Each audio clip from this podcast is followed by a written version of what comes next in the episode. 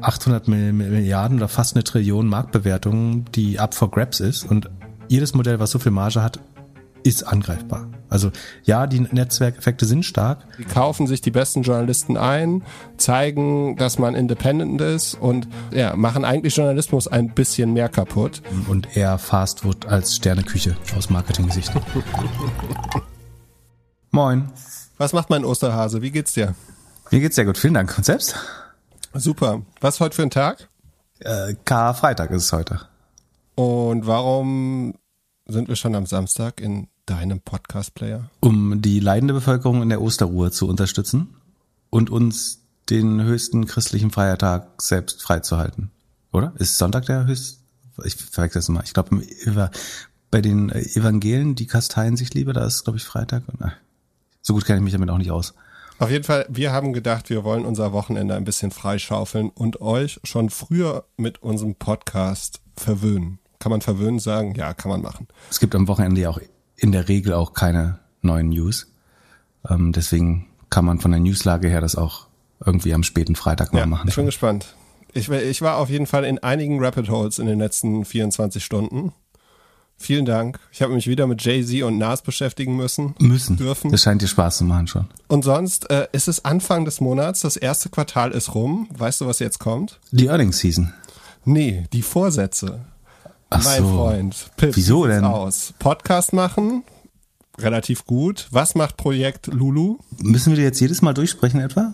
Äh, jede, jeden Monat.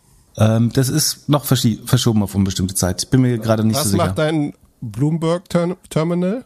Ich hab, krieg ja nicht mal meinen zweiten Monitor gerade an, deswegen äh, wird, Wie, wie klappt es mit deinem Facebook-Rückzug?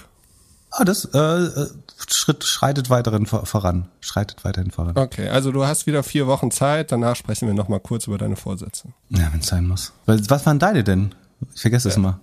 Äh, Familienarbeitssetup, weniger Handy, weniger Twitter, weniger LinkedIn, Ja, top. mindestens 15 Minuten Sport am Tag und 52 Doppelgänger-Podcast-Folgen. Ich frage mich nur, was du uns denn immer erzählen willst, äh, wenn, wenn du nur Sport machst und sonst alle Kanäle meidest. Naja, wieso? Wir sprechen ja einmal die Woche. Wir könnten jetzt, da ich ja jetzt abends nicht mehr vor die Tür darf in Hamburg, können wir jetzt eigentlich wieder jeden Tag aufnehmen. Habt ihr Ausgangssperre? Ja, ab jetzt. Ah, vermutlich zu Recht. G- genau. Was war denn sonst so die Woche los? Ah, Oder soll ich noch eine? Ja, doch, ich hätte noch eine Frage für dich. Zoom hat mir eine Nachricht geschrieben, dass wenn ich jetzt ein Daily-Abo schließe, dass ich 25% spare. Daily, Daily Abo? Äh, nee, yearly natürlich. Yearly-Abo, also das Pro-Abo. Versuchen die jetzt nochmal die Zahlen zu schönen, bevor Earnings ist? Mm, Also die Earnings werden auf jeden Fall. Äh, wann war, wann kam die E-Mail denn? Vor zwei, drei Tagen. Ach so, zum Ende des Quartals. Das wäre krass. Das war ja der 30. März. Ja, die werden kompliziert aussehen, die Zahlen, weil es ja das erste Mal Corona mit Corona verglichen wird. Äh, Also Q1 war, ja, war das stärkste Corona. Die werden ernüchternd aussehen, die Zahlen, glaube ich. Ich glaube nicht, nicht, nicht wirklich schlimm, aber man hat ja in den Billings schon gesehen, dass das kompliziert wird. Äh, Das hatte ich ja mal so vorgerechnet. Ich bin relativ sicher, dass die, dass die nicht so toll aussehen werden. Und sonst, wie war sonst so die Woche an der Börse? Ähm, die war geprägt, lass mich überlegen, vom A- Akigos-Skandal oder Sell-Off oder wie auch immer man das nennen möchte. Hast du das mitbekommen? Ich habe ganz kurz es gesehen, aber Freitagabend oder Freitag muss irgendwie ein sehr spannender Tag gewesen sein. Und ich habe es hauptsächlich gemerkt, dass meine Farfetched-Aktie sich irgendwie nach unten bewegt hat. Freitag ist doch heute. Ja, letzte Woche. Achso, Farfetch war da auch drin mit? Ja. Achso, das wusste ich gar nicht. Also prinzipiell ist Folgendes passiert. Oder willst du schon erzählen, was du, was du weißt? Ich weiß gar nicht. Ich habe ein reicher Mann hat gehebelt ziemlich viel Geld gehabt und ähm, dann sind die Märkte nach unten gegangen und zu viele Banken haben ihm wahrscheinlich Geld ausgeliehen, ohne es zu prüfen und dann ist die Person untergetaucht. Irgendwie so. Das hast du, das untergetaucht ist, wusste ich auch nicht, aber ähm, bis dahin hast du das schon äh, sehr gut erklärt. Genau, es geht um Bill Wang, ein ähm, koreanischstämmiger Investor, hat investieren gelernt beim äh, berühmten Tiger Management von Julian Robertson, das ist ein legendärer Investor, äh, und hat für den irgendwie Anfang der 2000er Tiger Asia äh, gemanagt, also den großen asiatischen oder den größten asiatischen Hedge, Hedgefonds zu der Zeit. Ähm, sogenanntes Baby Tiger, also Tiger Management ist so in verschiedene, äh, in Tiger Global und verschiedene Tiger Asia äh, zerfallen. Oder wurde, ja, wurde so fortgesetzt und er den Asia gemanagt. Und ist unter anderem 2012, glaube ich, dadurch aufgefallen, dass er wegen Insider Trading schon mal vier, vier Jahre Börsenverbot in Hongkong bekommen hat und äh, dann die ersten Banken aufgesagt, also ihn zur Persona non grata erklärt haben und mit ihm kein Business mehr machen wollten. Und deswegen hat er Tiger Asia umbenannt oder hat dann von einem, also es wird immer Hedgefonds genannt, aber letztlich ist es jetzt ein Family Office, also er verwaltet vor allen Dingen sein eigenes Geld. Und es heißt jetzt Archagos nach so einer griechischen, das ist so ein griechischer Begriff für irgendwie Pfadfinder oder Vordenker, Vor, Vorreiter. Und da hat er bis zu 10 Milliarden, so ganz genau weiß das keiner, bis zu 10 Milliarden Geld äh, als Family Office verwaltet. Und hat unter anderem sehr konzentrierte Positionen in, also hohe Anteile in Viacom, Discovery, äh, Baidu, GSX, EduTech äh, oder Tech Edu, so eine E-Learning-Plattform in China und Tencent Music, glaube ich, das sind die, die, die ich im Kopf habe, wo er investiert war. Und er hat das, wie du schon gesagt hast, äh, mit sehr hohen Hebeln gemacht. Ähm, das heißt, er hat sich Geld geborgt, um diese Investments zu machen und die Rendite weiter zu verstärken. Und das ist immer gut, solange alles in die Richtung geht, wie man sich wünscht, weil man dann ein Vielfaches der Rendite machen kann. Also wie ein Hebel funktioniert, ist, also sagen wir, du willst einen Bitcoin kaufen, der steht heute so bei 60.000. Und was du ja machen kannst, ist, dass du dir, du hast nur 6.000 Euro oder 6.000 Dollar, dann borgst du dir halt noch ähm, 54.000 Dollar dazu. Und wenn der Bitcoin dann nur um 10% steigt, auf 66 hast du dein Geld verdoppelt. Ähm, obwohl er nur 10% gestiegen ist. Andersrum, wenn er 10% fällt, dann bist du auf Null. Wenn er über Nacht um 20% fällt, dann will der, der dir Geld geborgt hat, von dir nochmal 6.000 äh, Dollar haben.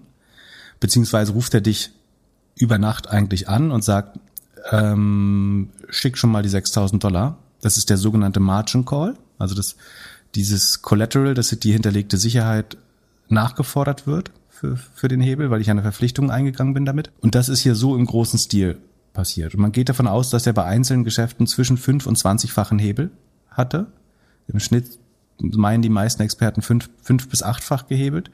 Das ist insofern sehr hoch, dass also Hebel sind gar nicht unüblich, wenn man irgendwie nur mit Währung spekuliert oder irgendwelche kleinen Arbitragemöglichkeiten nutzt, dann erhöht das eben die Rendite. Aber wenn man in so wenigen Titeln, die teilweise miteinander korreliert sind, ist und die wiederum selber schon sehr volatil sind, dann darf man eigentlich nicht so ein hohes Risiko ähm, eingehen. Und GSX zum Beispiel ist auf ist bei Frauds äh, bei bei, Fraud, bei Shortsellern sehr beliebt, weil angeblich 80 Prozent der User äh, Bots sind auf der auf der Learning Plattform. Ähm, das heißt, das war eigentlich relativ klar, dass die jetzt alle sehr sehr volatil oder riskant sind die Titel.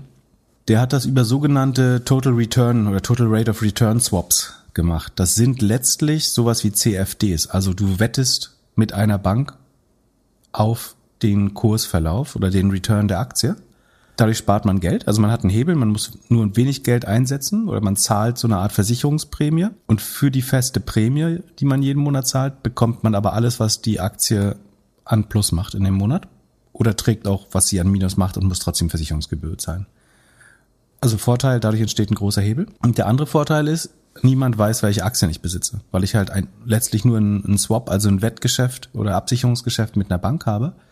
Und das muss ich nicht reporten, während wenn ich für, für eine Milliarde Viacom Shares halte, dann muss ich das an gewisse ähm, Aufsichtsbehörden melden.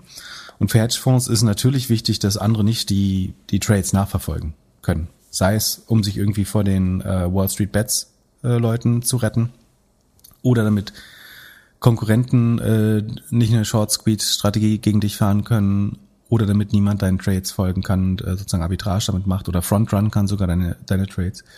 Das sind die äh, zwei großen Vorteile, warum man das über diese, diese Rate of Return Swaps macht. Und wie gesagt, da kann man halt einen Hebel einbauen, dass man sagt, ich hinterlege nur eine, eine Million, aber dafür möchte ich an 20 Millionen Wert von Aktien die Returns äh, kaufen. Soweit so schlecht.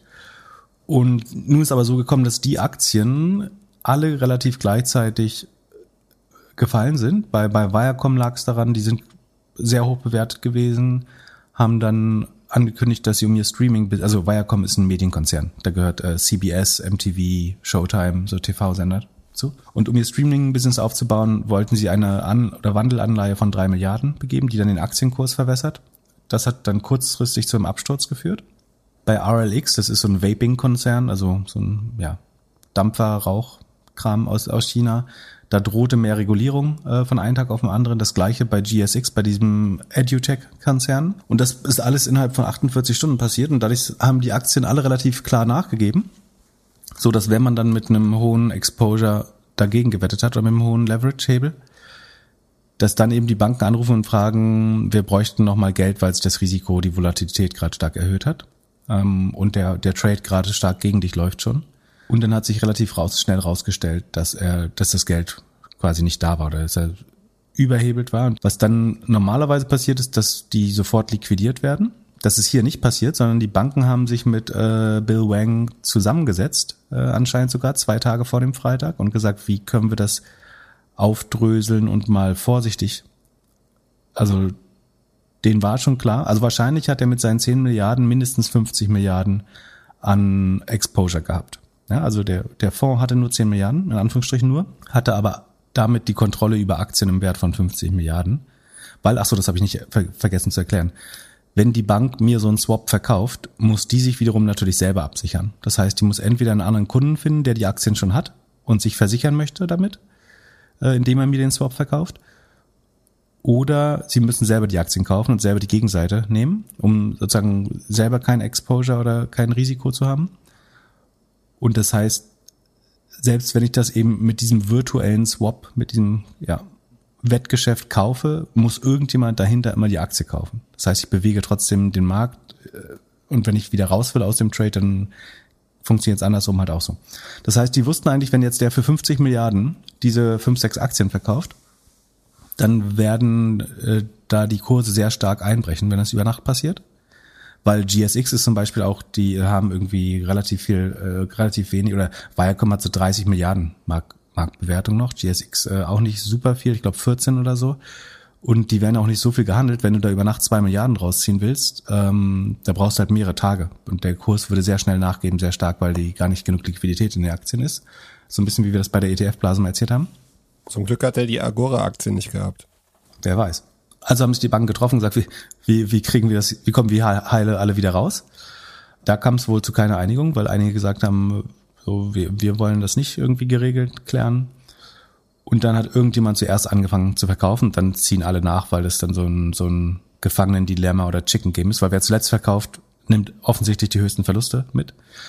Also sie verkaufen dann quasi im Namen von Wang die Aktien, die sie für ihn gehalten haben, um sich selber risikofrei oder verlustfrei zu halten. Das ist nicht allen gelungen. Also gut bei weggekommen sind Goldman Morgan Stanley, die sehr früh verkauft haben offenbar. Ähm, aber Nomura, ein japanischer äh, Prime Brokerage, hat zwei, zwei bis drei Milliarden, glaubt man, verloren wahrscheinlich. Und Credit Suisse hat wahrscheinlich bis zu vier Milliarden verloren. Da muss man dazu sagen, die verdienen im Jahr nur zweieinhalb Milliarden. Also es ist ein substanzieller Anteil ihres Gewinns, der dabei draufgegangen ist wahrscheinlich. An einem Trade. Einfach weil sie sozusagen ihre Sicherheiten nicht mehr liquide machen werden können, weil das Geld, diese 10 Milliarden sind irgendwann aufgeraucht. Die anderen haben schon das, was an Aktien noch da war, liquidiert. Und durch diesen Fire Sale sind dann aber die Kurse von, von Viacom, Discovery, Baidu, GSX unheimlich unter die Räder gekommen, haben fast alle die Hälfte des Werts verloren. Die Hälfte? Äh, die Hälfte. Also wirklich krass. Also Viacom war mal 60 Milliarden wert, hat bei 100 notiert, notiert jetzt noch bei 45 Dollar. Also 55 Prozent verloren sogar in dem Fall. Ähm, und dann 30 Milliarden Marktbewertung äh, vernichtet kurzfristig. Und die Angst der Banken war, also warum sie es verhindert haben, wollten zumindest, was sich getroffen haben, ist, wenn dann Aktien 50 Prozent äh, verlieren innerhalb von zwei Tagen, dann zieht das ja auch andere Fonds, die eventuell eh nicht agiert haben, in den Strudel. Das heißt, dass. Ja, das war meine Frage, wenn das nicht freitags gewesen wäre oder am Ende der Woche, die haben das doch geplant. Das also, kann gut sein, dass es trotzdem konstatiert war. Das werden eventuell Ermittlungen zeigen. Ich kann mir vorstellen, dass sich das nochmal jemand anschaut. Also auf jeden Fall hast du normalerweise ein hohes, hohes Risiko, dass so eine Art Ripple-Effekt oder Domino-Effekt entsteht, dass dann weitere Margin Calls bei anderen Kunden passieren durch die hohen Kursverfalle. Also da sind jetzt mehrere Privatanleger auf jeden Fall mit auf die Nase gefallen auch. Ähm, wahrscheinlich auch ein paar institutionelle. Wobei die in der Regel halt nicht an, an einer Aktie so brutal hoch beteiligt gewesen wären, normalerweise, wenn sie halbwegs schlau agiert haben. Und damit kippen dann weitere Fonds um. Es kommt zu noch mehr Not, also verstehst du es, noch mehr Notverkäufe, noch mehr Bankverluste und am Ende kann das ganze, hätte das ganze Banksystem dabei theoretisch in Mitleidenschaft ähm, gezogen werden können. War das jetzt mehr Schaden als mit der Reddit-Nummer damals? Ja, bei Reddit ist ja noch nicht so klar, wo der Schaden dann passiert ist. Also da hat ja, achso, der Hedgefonds, der hatte nur, glaube ich, anderthalb Milliarden oder so verloren. Dort nicht so viel auf jeden Fall. Also das hier ist größer als die Reddit-Nummer. Das zu vergleichen ist das am ehesten mit 1998 gab's LTCM. Äh, das war auch ein Hedgefonds, der Long-Term Capital Management hieß der. Das ist ja das am vergleichbarsten, ne, das am meisten vergleichbare Event. John Merriweather, so ein Ex-Broker, hat LTCM gegründet, zusammen mit äh, so schlauen Wissenschaftlern und hat versucht, so auf eine sehr wissenschaftliche Art und Weise Arbitrage zu machen am Markt.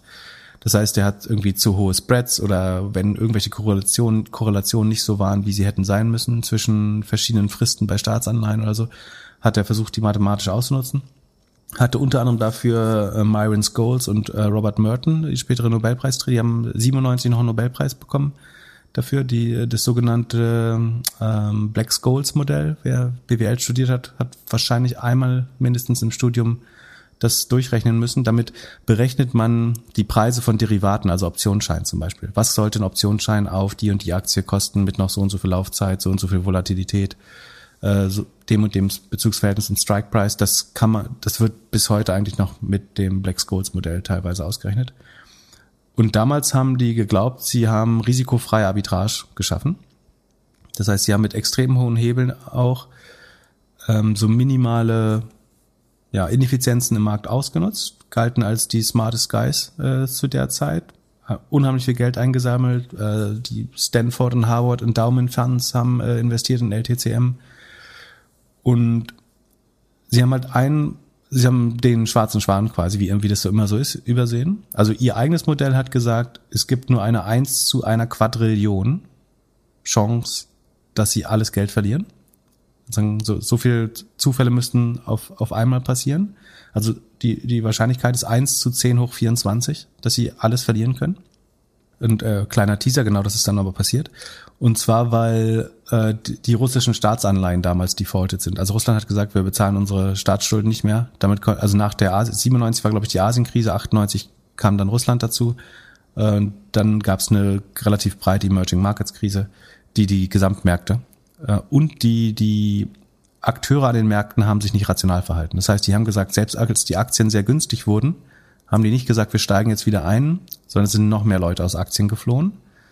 Ähm, und die, auch die schlauesten Wissenschaftler rechnen ja immer damit, dass am Ende, also damit diese Modelle alle funktionieren, wie man sie mal berechnet hat, müssen immer alle rational handeln. Und dass Leute dann so Härtenverhalten zeigen, das kannst du immer nicht so gut vorsehen in so einem Modell, beziehungsweise das hat man erst später in der Wissenschaft gemacht. Und so hat LTCM damals, also die hatten vorher mit vier Milliarden Leverage oder Exposure in Höhe von 1,4 Trillionen aufgebaut. Also sie, in, in dem Fonds waren nur vier Milliarden drin, aber das Gesamtexposure auf den Markt, dadurch, dass der Hebel halt 30-fach war, ähm, hatten sie 1,4 Milliarden an irgendwelchen Credit Default Swaps, Währungsswaps, äh, Foreign Exchange äh, Geschäften und so weiter. Und da gab es dann dieses gleiche Meeting, wo man gesagt hat, wenn wir die jetzt hops gehen lassen, dann hast du innerhalb von einem Tag über eine Trillion Verkaufsdruck am Markt. Das hätte so einen riesen Ketteneffekt gebracht, dass weitere Fonds pleite gehen, dass weitere Banken pleite gehen. Und so haben sich dann die geldgebenden Banken und die Fed geeinigt, wie sie das rekapitalisieren. Also sie haben letztlich den Fonds aufgekauft, Geld reingesteckt, gemeinschaftlich die Verluste getragen. Und ähm, so konnte dann eine größere Krise abgewendet werden. Ansonsten, also es gibt, glaube ich, eine Doku, die heißt irgendwie so die, der Hedgefonds, der beinahe die, die Welt ruiniert hätte oder irgendwie so. Ähm, oder wenn sich, äh, es gibt auch einen guten Film, der heißt Margin Call, der, also so wie der Begriff, den wir gerade genannt haben, von 2011 mit Kevin Spacey. Da wird ein e, sehr ähnliches Szenario, das scheint angelehnt, äh, beschrieben. Das erklärt vielleicht so ein bisschen, was wir jetzt verkürzt dargestellt haben. Schätz mal, wie viel solcher Derivate es gibt. Also das, das Hauptproblem ist, du kannst halt mehrfach auf Aktien solche Wetten abschließen. Und die Summe aller Aktien, die es in der Welt gibt, also die aggregierte Marktkapitalisierung ist ungefähr 100 Trillionen. Also Amazon ist 1,6 äh, Trillionen wert, Apple irgendwie zwei und alle Aktien zusammen sind 100 Trillionen wert. Schätz mal, wie, wie viel Derivate es, es gibt, wenn es 100 Trillionen Aktien gibt? Halb so viel? Um, na, eher zehnmal so viel. Wahnsinn. Also es gibt, je nachdem, wie, wie man das berechnet, ich habe heute eine Infografik dazu getwittert unter äh, pip-net, äh, kann man sich das anschauen. Es gibt 100 Trillionen in Aktien äh, Market Cap und darauf wetten konservativ 550 Trillionen an Derivaten. Also das, die wetten auch auf irgendwie Schweinehälften, Währungskurse und sowas, nicht nur Aktien, aber und aggressiv geschätzt bis zu einer Quadrillion sogar. Also es gibt ein Vielfaches an Derivaten, die darauf wetten. Und das heißt halt auch, dass das Geld, also der Markt ist komplett überleveraged und das Geld, um das irgendwann zu bedienen, wenn das mal groß schief geht, äh, wäre dann nicht wirklich da. Also die, die zwei großen Learnings aus der Geschichte sind eigentlich Margin Trade immer, oder sämtliche Hebegeschäfte sind immer unheimlich gefährlich, logischerweise. Und das ist übrigens auch ein klares Zeichen, was man vor jeder Bubble sieht dass immer, wenn wir eine große Krise hatten, war vorher die, die, die Margin, die aggregierte Margin, also das Geld, was geborgt wurde, um Aktien zu kaufen, auf dem Höhepunkt. Ähm, und du ahnst es, wir sind jetzt gerade wieder auf einem sehr klaren Höhepunkt. Wir haben gerade 800, ähm, lass mich nicht lügen, Milliarden, die auf, das, und das ist nur von FINRA, also das ist aus sozusagen mittleren und kleinen Accounts. Da sind unregulierte Hedgefonds und so Family Offices noch nicht mal drin, die sich Geld borgen, um damit zu spekulieren. Aber das, was FINRA, also von der US-Behörde reguliert ist, das sind allein 800 Milliarden. Äh, und zum Vergleich, dieser Fonds hatte nur in Anführungsstrichen 50 Milliarden und konnte Aktien um 50 Prozent kellern über Nacht. Ähm, allein die privat- und kleineren Anleger und regulierten Fonds haben 800 Milliarden Margin Exposure. Gerade habe ich auch eine Grafik zu getwittert. Äh, wer das interessiert, kann sich äh, auch das anschauen. Aber ich meine, ver verkackt hat das nicht der Typ. Also der hat es schon verkackt, ne? Aber den Fehler gemacht haben die Banken. Also du hättest jemandem nicht so viel Geld für diese Strategie geben dürfen oder dir genauer anschauen müssen, was er damit macht. Weil ich meine, es ist sein Geld. Wenn mir jemand einen 20-fachen Hebel äh, für Quatsch gibt, ist halt mein unternehmisches Risiko, damit pleite zu gehen, auch über das hinaus, was ich selber besitze. Aber das Risikomanagement der Banken hätte eigentlich nicht. Also A, der war ja mal geblacklistet bei Goldman. Warum kann der überhaupt wieder traden äh, nach paar Jahren? Ähm, die einzige Bank, die nichts äh, ihm gegeben hat, war übrigens JP Morgan, also von den großen vom Bulge Bracket, JP Morgan. Und die geben jetzt freudig Interviews, was die anderen alle falsch gemacht haben. Weil es war ja jede große Bank, also es war äh, Morgan Stanley, Goldman, Credit Suisse, UBS, äh, Deutsche Bank natürlich wieder, Nomura, alle Großen waren drin, außer JP Morgan und die äh, geben jetzt immer Interviews, was da falsch lief.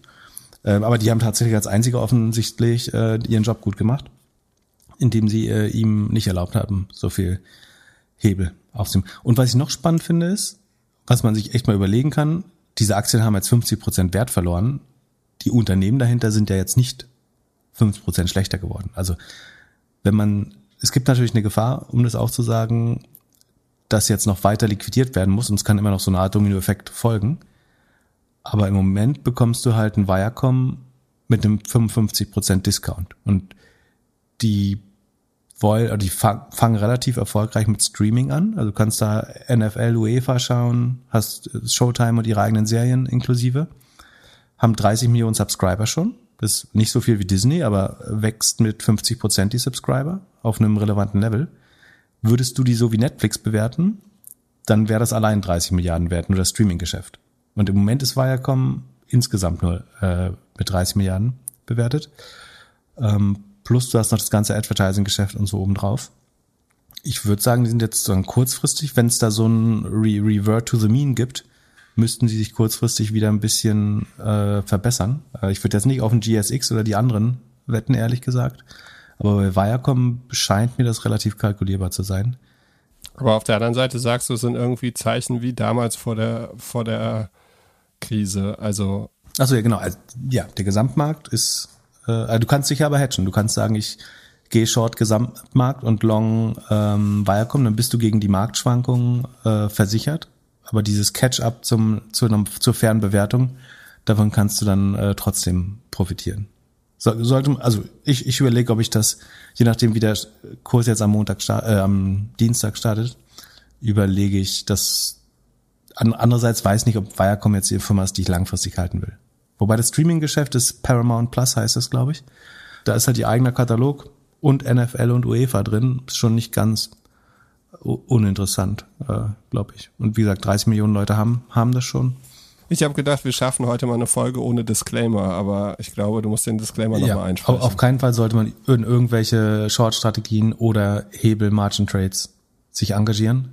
Ähm, das, was wir sagen, sind nur Ideen und Betrachtung der, der Unternehmen, Ideen über den Markt. Sollte jemand aufgrund dessen handeln, soll, also A, sollte man das nicht und wenn man das doch tut, dann tut man es auf eigen, eigenes Risiko und sollte sich tunlichst äh, besser informieren. Und jetzt nochmal, soll ich jetzt morgen meine ganzen Tech-Aktien verkaufen oder behalte ich meine drei Tech-Aktien? Das kommt darauf an, warum du sie gekauft hast. Also eigentlich sagen wir immer, man soll Aktien langfristig, also man soll eh eine langfristige Perspektive haben und dann sollte man sie meiner auch jetzt nicht verkaufen. Wenn du an die Unternehmen noch glaubst. Bei deiner hier komischen China-Aktie, da würde ich mir nochmal überlegen. aber ich, äh, also ich verkaufe meine nicht. Ich versuche meine aber ähm, überlege, die noch besser abzusichern. Ja, hat jemand geschrieben, dass ich dich fragen sollte, wie dein Plug Power Hebel funktioniert? Oh, sehr gut. Also ich meine, äh, gestern, die, die haben noch mal kurz hochkorrigiert. Sekunde, muss ich mal schauen. Aber ähm, die rauschen schön durch im Moment. Äh, Sekunde. Ja, schau mal, in der Zwischenzeit sage ich mal kurz Danke. Und zwar Danke an Nadim. Nadim hat uns geholfen, unsere WordPress-Seite ein bisschen hübscher zu machen und äh, war einer der netten Hörer, der uns eine E-Mail geschrieben hat, als wir gesagt haben, wir würden gerne ein bisschen äh, Hilfe bei WordPress haben. Und ja, die Seite sieht jetzt besser aus, sieht vor allem auch auf dem Handy besser aus. Und nochmal vielen Dank dafür. Wer auch Hilfe braucht, kann gerne bei uns in den Shownotes gucken. Seine kleine Firma heißt Procuna oder seine Webseite und er hat sich während Corona selbst WordPress beigebracht. Das fand ich, oh, cool. können wir ein bisschen supporten und nochmal vielen herzlichen Dank. Ja, danke auch von mir. Es ist relativ klar deutlich mehr mobile-friendly jetzt, äh, was mich sehr freut. Plugpower hat sich halbiert, seit ich das das erste Mal, ich glaube, bei Unaxen Switch schwer und dann auch hier äh, erklärt habe, was da das Problem sein könnte. Ähm, standen mal auf 70, sind jetzt noch bei 35. Und noch doppelt so teuer, wie sie sein sollten, glaube ich. Mehr sogar. Okay, und das heißt also, wenn die sich halbiert haben, hast du dann dein Geld verdoppelt oder wie kann ja, das man das kommt, verstehen? Das kommt drauf an, was für eine Art Optionsschein man gekauft hat oder wie man es geschortet hat auch.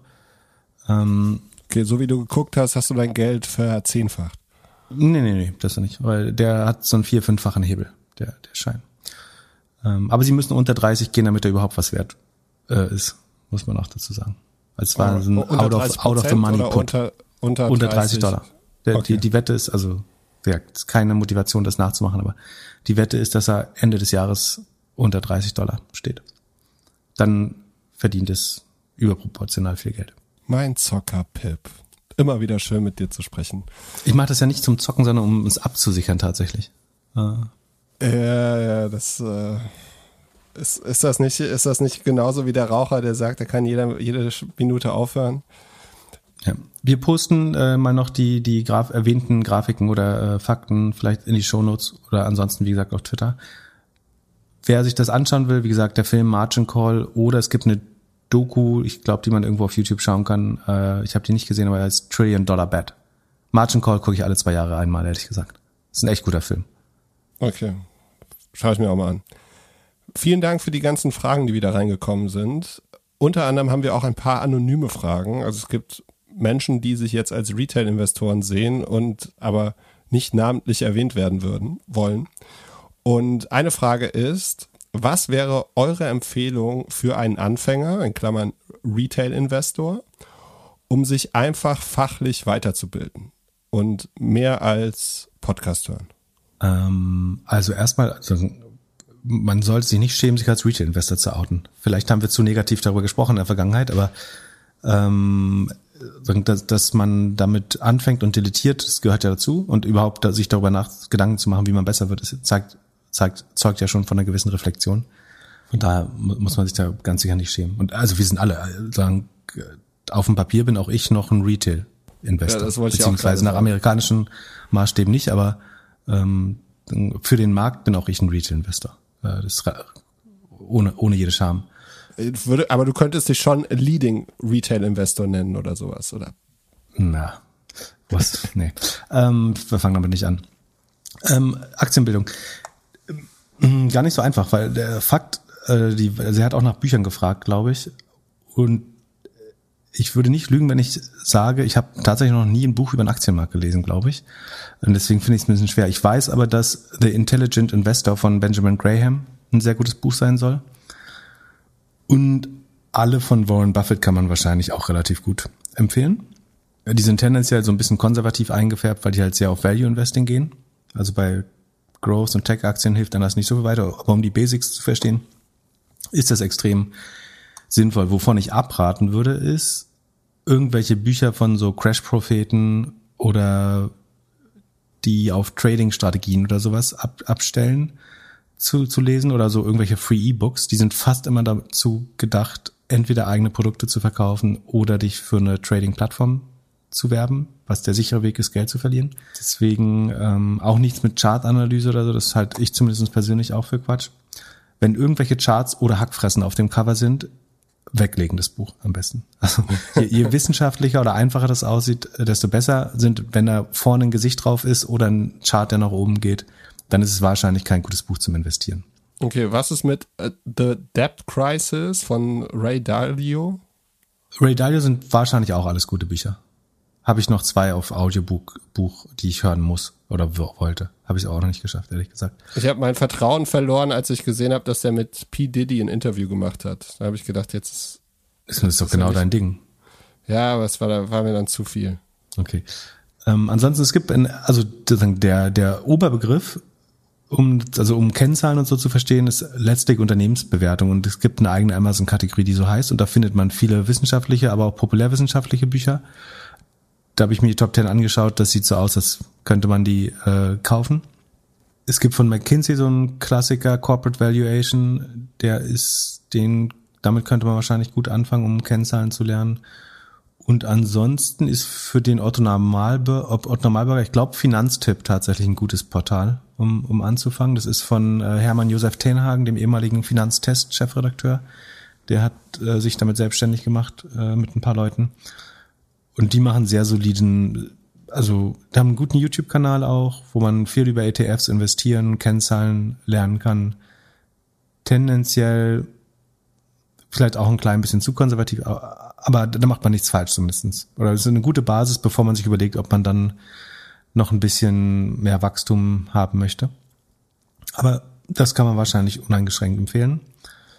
Ähm, und am Ende ist aber der Wert von, also das ist eine gute Basis, sich das beizubringen, diese Unternehmenskennzahlen einmal zu verstehen und zu lesen. Äh, und das sind auch nur zehn oder ein Dutzend, die wirklich wichtig sind, glaube ich. Aber das hilft einem halt nicht, weil selbst wenn man sich dann den, einen fairen Wert ausrechnet oder so, als Retail-Investor ist man am Markt ja halt trotzdem Preisnehmer. Also das ist, die Aktie kostet, was sie kostet. Und wenn man jetzt nach einem fairen Wert gehen würde, dann gibt's halt gerade keine Aktien, die man besitzen möchte und fair bewertet sind. Also am Ende muss man schon ein bisschen auf, also ich mische halt die relative Bewertung zur aktuellen Gesamtmarktbewertung. Also ist das relativ über- oder unterbewertet?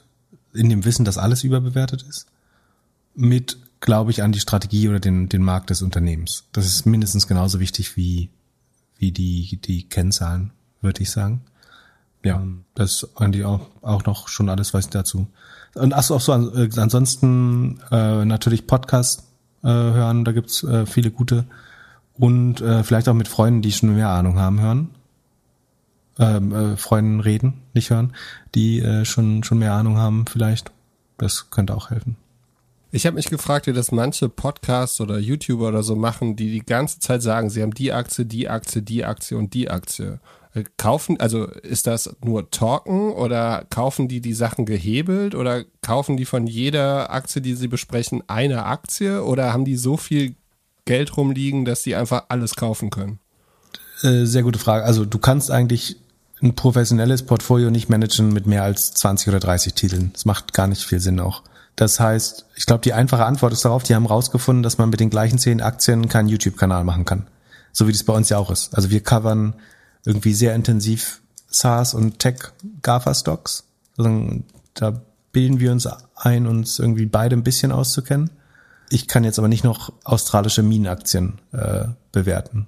Und Wasserstoffaktien. Äh, naja, der kann ich irgendwann nicht Kritik dran äußern, aber oder ich kann jetzt nicht die Energiewirtschaft in Euro, Europa oder die äh, Consumersphäre in Nordamerika oder sowas mitcovern. Und ich glaube, die machen das halt, weil die sehen Suchvolumen auf YouTube für die und die und die Aktien und dann machst du halt mehr und mehr Content und guckst du die auch punktuell dann natürlich an und versuchst irgendwie Recherche zu betreiben. Und auch Aktienanalysten haben vielleicht 10, 20 Aktien maximal, die sie äh, durchgängig covern. Ich glaube, mehr, mehr geht nicht, wenn du das äh, vernünftig machen willst. Und wenn Leute deutlich mehr haben, dann ist es in der Regel, weil sie halt sich immer wieder punktuell dann mit Informationen versorgen. Und eine weitere Frage war, was für Tipps wir hätten für den mentalen Aspekt. Also, wie man ein gesundes Investmentverhalten haben kann. Jetzt Beispiel, wenn jetzt sowas passiert ist, wie wir vorher erzählt haben, also auf einmal eine Aktie um 50 Prozent runtergeht, das, und man das morgens beim Frühstück schon irgendwie mitbekommt oder am Mittag, wenn die Börse in Amerika aufmacht, da kann man ja schon schlechte Laune bekommen. Genau, das äh, ist auf jeden Fall nicht gesund. Ähm, also ich glaube, man muss sich einmal Ziele setzen, sagen, was ist mein Ziel? Also will ich langfristig investieren? Wenn nicht, dann ist Aktien wahrscheinlich so, sowieso schon nicht mehr das Richtige. Äh, und so zum Zocken kann ich auch keine Strategietipps geben. Äh, da gibt, weiß nicht, was da gesundes Verhalten ist. Da gibt's Bücher drüber, über Trading-Psychologie, aber wie gesagt, da verlieren die meisten Leute, das kann man niemandem empfehlen. Ich glaube, wichtig ist, also sich selber einzugestehen, was, was sind die Ziele, dann daraus folgend Regeln sich selber aufzuerlegen. Sowas wie, ich halte Aktien langfristig, ähm, ich verkaufe die jetzt nicht impulsartig, weil sie mal nachgeben an einem Tag oder so. Ähm, ich achte eher auf Dividende oder eher auf Wachstum, ähm, dass ich einmal fest so ein kleines Art, kleine Regel, ein kleines Regelwerk sich ausdenken. Gut, das ist alles schön und gut, aber wenn eine Aktie sich bewegt, guckst du doch auch täglich zehnmal rein, oder nicht?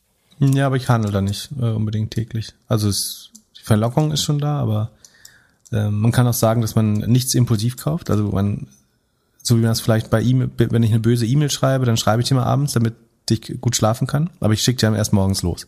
Meistens morgens denke ich dann so, jetzt habe ich es aufgeschrieben, jetzt muss ich auch nicht mehr wegschicken, ist jetzt auch egal. Ähm, ich habe gerade versucht aufzuzählen, wie viele E-Mails ich morgens von dir erhalten habe. ähm, genauso kannst du natürlich mit Aktien machen, dass du sagst, ich kaufe nicht impulsiv, sondern ich mache mir eine Watchlist und wenn ich sie am nächsten Morgen oder nach einer Woche immer noch gut finde, dann kann ich sie immer noch kaufen. Also die FOMO so ein bisschen ausschließen prinzipiell so wenig wie möglich traden, äh, glaube ich. Das ist ein sehr allgemeiner Hinweis, der, das ist auch statistisch wissenschaftlich nachgewiesen, äh, dass das hilft. Wenig nachschauen. Ähm, also eigentlich ist der Tipp doch die Trading-Apps vom Handy löschen. Eigentlich ist es eine gute, ja, ja, doch, ist eine gute Idee. Dass du sagst, ich trade nur am Desktop und irgendwie, ich gucke mir es einmal am Sonntagnachmittag an, das, äh, ist, ist vielleicht gar nicht doof. So, Entschuldigung, jetzt haben wir alle Werbepartner verloren, die wir, die uns die letzten Wochen angeschrieben haben. Ja. Ähm, aber das, kann eine Strategie sein, wenn man, wenn das das Problem ist, dass man sich irgendwie davon. Ich glaube, ja, ich glaube, neben dem Traden ist doch der, der, das Schlimme die ganze Zeit nachgucken. Also ähnlich bei Social Media zu gucken, wie viel Likes man hat und so weiter, dass ja, du halt da in die App mal reinguckst. Es gibt ja verschiedene Charaktere. Es gibt Leute, die, die macht das richtig kaputt und es gibt Leute, die können das auch gut äh, ausstehen. Aber wenn man merkt, man kriegt dabei schlechtes Gefühl, so wie ich, wenn ich auf Facebook bin, dann sollte man es äh, vielleicht lassen. Ja.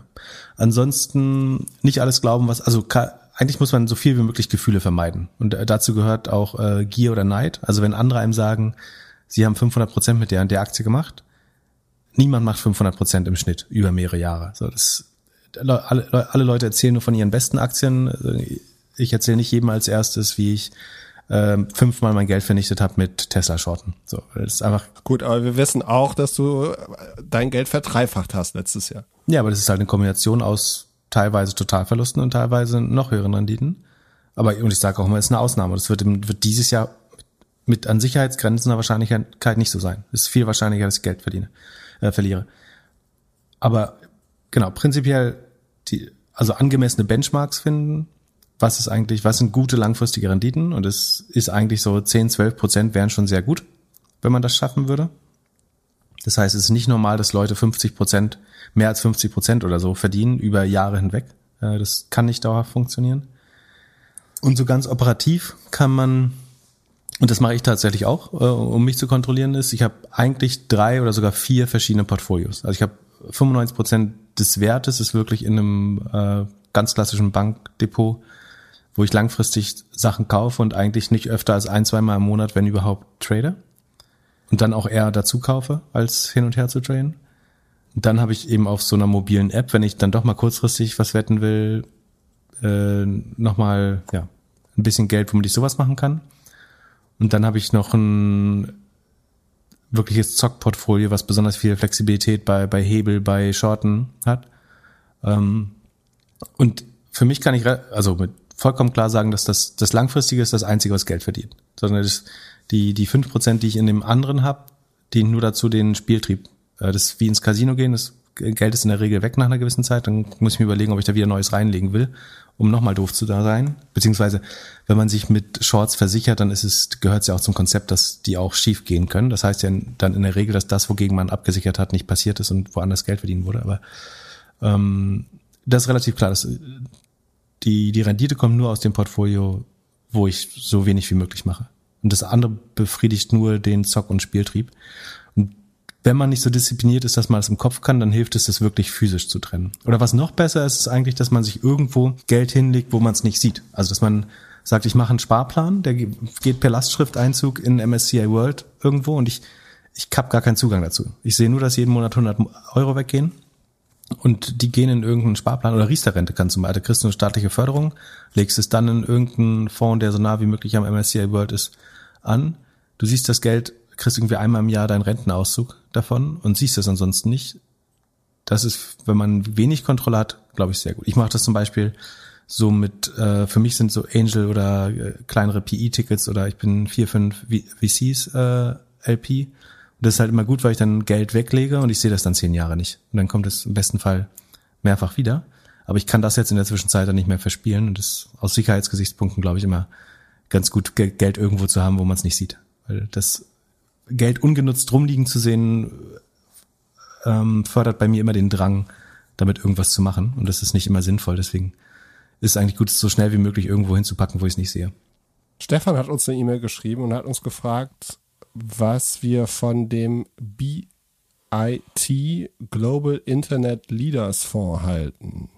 Ähm, das ist der derzeit erfolgreichste Fonds in äh, Deutschland, ich glaube auch Europa, mit irgendwie ähm, na auch so, ich glaube letztes Jahr auch so 300, äh, 200 Prozent gemacht. Insgesamt glaube ich verfünffacht seit Auflage vor zwei Jahren. Also es ist sehr sehr gut gelaufen, wird gemanagt vom äh, Jan Beckers. Ich kenne nicht persönlich, deswegen kann ich das nicht einschätzen, ob der das äh, besonders gut oder schlecht macht. Beziehungsweise sagen, deswegen muss man die Zahlen für sich sprechen lassen. Die sehen wie gesagt sehr gut aus. Das ist auf jeden Fall, ich würde sagen, Ultra-Momentum-Fonds, also der auf so ein bisschen wie der deutsche ARK Invest, wenn man so möchte. Also man kann dem nicht absprechen, dass, dass sie offensichtlich gut picken. Ähm, das sind dann aber auch oft die Titel, die dann eben sehr gut laufen, sehr hohe Bewertung haben. Ähm, ich glaube, das ist eine gute Alternative, wenn man sich selber nicht mit Tech beschäftigen würde, sozusagen, weil die Expertise im Tech-Bereich haben, weil die bisher zumindest bewiesen haben, dass sie sehr gut picken Warum nicht? Das ist äh, vielleicht schlauer als, oder nee, also aufgrund der heutigen Datenlage schlauer als irgendwie Nasdaq ETF zu kaufen, weil sie den, das wäre jetzt der faire Benchmark vielleicht, sehr stark äh, outperformen. Und die, die Managementgebühr haben sich damit auch verdient. äh, die da anfällt. Das Problem ist so ein bisschen oder könnte sein, dass in der gesamten Geschichte noch nie ein Fondsmanager, der den Markt dauerhaft so stark outperformt hat. Das heißt, intuitiv würde man ja sagen, wenn der bisher so gut gelaufen ist, dann wird er den Markt ja auch in Zukunft so gut lesen können. Das ist rein wissenschaftlich oder statistisch gesehen aber nicht wahr, sondern es ist vielmehr so, dass je stärker oder je besser ein Fonds performt oder mit jedem Punkt, Prozentpunkt, den er heute hochgeht, sinkt der zukünftige Erwartungswert. Das ist der statistische Zusammenhang, den, den man beobachtet, dass immer die Fonds, Fonds, die am stärksten outperformt haben, in der nächsten Periode, sei es ein Downcycle oder eine Seitwärtsbewegung des Marktes, dann fast immer auch sehr stark underperformen. Ähm, ich kann jetzt nicht unterstellen, ob das hier passieren wird, aber rein wissenschaftlich ist es höchst wahrscheinlich, dass so passiert. Es hat meiner Kenntnis nach niemand geschafft, über 40 Jahre oder 20 Jahre den Markt aus zu performen. Und damit will ich überhaupt nicht sozusagen absprechen, dass äh, bisher extrem gut gelaufen ist, äh, einfach. Der hat aber jetzt zum Beispiel auch ein Viertel eingebüßt, dann jetzt bei der letzten Korrektur. Aber das ist halt zu erwarten, ne? wenn du dann den vollen, vollen Weg mit hochgehst äh, und dich verfünffach hast, dann ist auch vollkommen legitim, dann mal wieder ein Viertel abzugeben. Ähm, von den Titeln her ist das vieles, äh, also was jetzt im Depot ist, sehe ich nicht so, aber in den letzten, was in den letzten Berichten drin war, sind das 60 Prozent Titel, die wir auch besprochen haben oder äh, die ich auch selber habe. Also dieses SEA Limited, diesen Amazon-Marktplatz oder Amazon-ähnlichen Marktplatz von äh, Südostasien. XP Inc., das ist das Robinhood von Brasilien, soweit ich weiß. Ähm, da haben wir letztes Mal drüber gesprochen, warum das eventuell risikoreich ist. Äh, Livongo ist ein Health Tech Company aus den USA, äh, die so Diabetiker und äh, Telemedizinprodukte machen. Äh, TCS Group ist die Tinkoff Bank, die in Russland so einen Broker macht. HelloFresh äh, hatte ich auch, ist sehr gut gelaufen. Adyen, äh, Super Payment Company, europäische Payment Company hatte ich lange Zeit, habe es nicht mehr inzwischen. Ist auch Amazon drin zum Beispiel oder drin gewesen. Also es sind alles sozusagen historische Daten. Das heißt, du siehst die Reports von den letzten Quartalen und die sind immer öffentlich. Ja, die müssen immer im Halbjahr oder zum vollen Jahr müssen sie einmal angeben, was zu dem Zeitpunkt drin gewesen war. Theoretisch kannst du kurz vorher Dinge kaufen. Das äh, dieses Window Dressing, wenn du theoretisch kannst du kurz vorher dir die Gewinner reinlegen äh, oder auch Dinge, die nicht gelaufen sind, wieder verkaufen, damit es besonders schlau gepickt aussieht. Will ich hier nicht unterstellen, äh, sondern die Performance spricht ja für sich. Also es ist, wenn du die Performance siehst, dann weißt du eigentlich, das kann nur sowas wie äh, TCS, XP, SEA äh, gewesen sein, weil so viele Aktien, die sich ver versieben, verachtfacht haben, gab es jetzt auch nicht. Und was man halt fairerweise noch sagen muss, die Performance ist halt mit viel Risiko gekauft, aber das ist auch fair. Also wenn man so stark outperformt, dann ist, muss dem Anleger klar sein, dass das jetzt nicht 100% sicher ist alles. Ja, die Frage ist jetzt so ein bisschen, sollte es zu einer Art Downturn kommen oder die Blase platzt oder so, wie gut man dieses schafft, diese Gewinne zu versichern. Äh, in einem Podcast hat sich äh, der Jan Becker so eingelassen, dass er nicht dran glaubt, dass das passiert. Sollte er da kalt erwischt werden, dann kann das eben ganz schnell wieder wegschmelzen, weil das mit Sicherheit die Aktien sind, die auch am stärksten wieder verlieren würden. Wenn du jetzt sagst, Corona ist morgen vorbei und der, du hast noch einen anderen externen Schock, dass der Markt crasht, dann würde der sich wahrscheinlich auch sehr schnell halbieren. Aber ähm, wie gesagt, dagegen kann man sich versichern. Ich glaube, es scheint so, als dürfen die hatchen und äh, Hebelprodukte kaufen. Ja. Ansonsten, wie gesagt, kann man der Performance nichts absprechen. Ähm, Im Podcast kam es so rüber, als findet er sich selber auch einen sehr guten Manager. Von daher muss man, ich, ich glaube, es ist ein gutes Produkt, wenn man selber nicht so viel Ahnung hat von Tech. Und dann haben die bisher zumindest bewiesen, dass sie sehr gut äh, Tech-Stocks picken können. Wie, achso, und sagen, was für die fürs Risiko noch äh, erwähnenswert ist, dass es halt auch sehr konzentriert ist. Also es ist relativ hoher Anteil in Einzel Einzeltiteln. Titeln. Wie gesagt, über, über 100 Aktien streuen macht nicht viel Sinn. Äh, wenn man dann nur 10, 12 hat, dann ist es vielleicht auch wieder kompliziert. Ähm, der Publikumsfonds ist aber etwas breiter gestreut, das geht schon. Ah, übrigens, ARK Invest hat übrigens äh, die, die Restriktion, was Konzentration angeht, äh, deutlich gelockert. Also die dürfen jetzt irgendwie ein Drittel des Fonds oder so in einem Titel haben.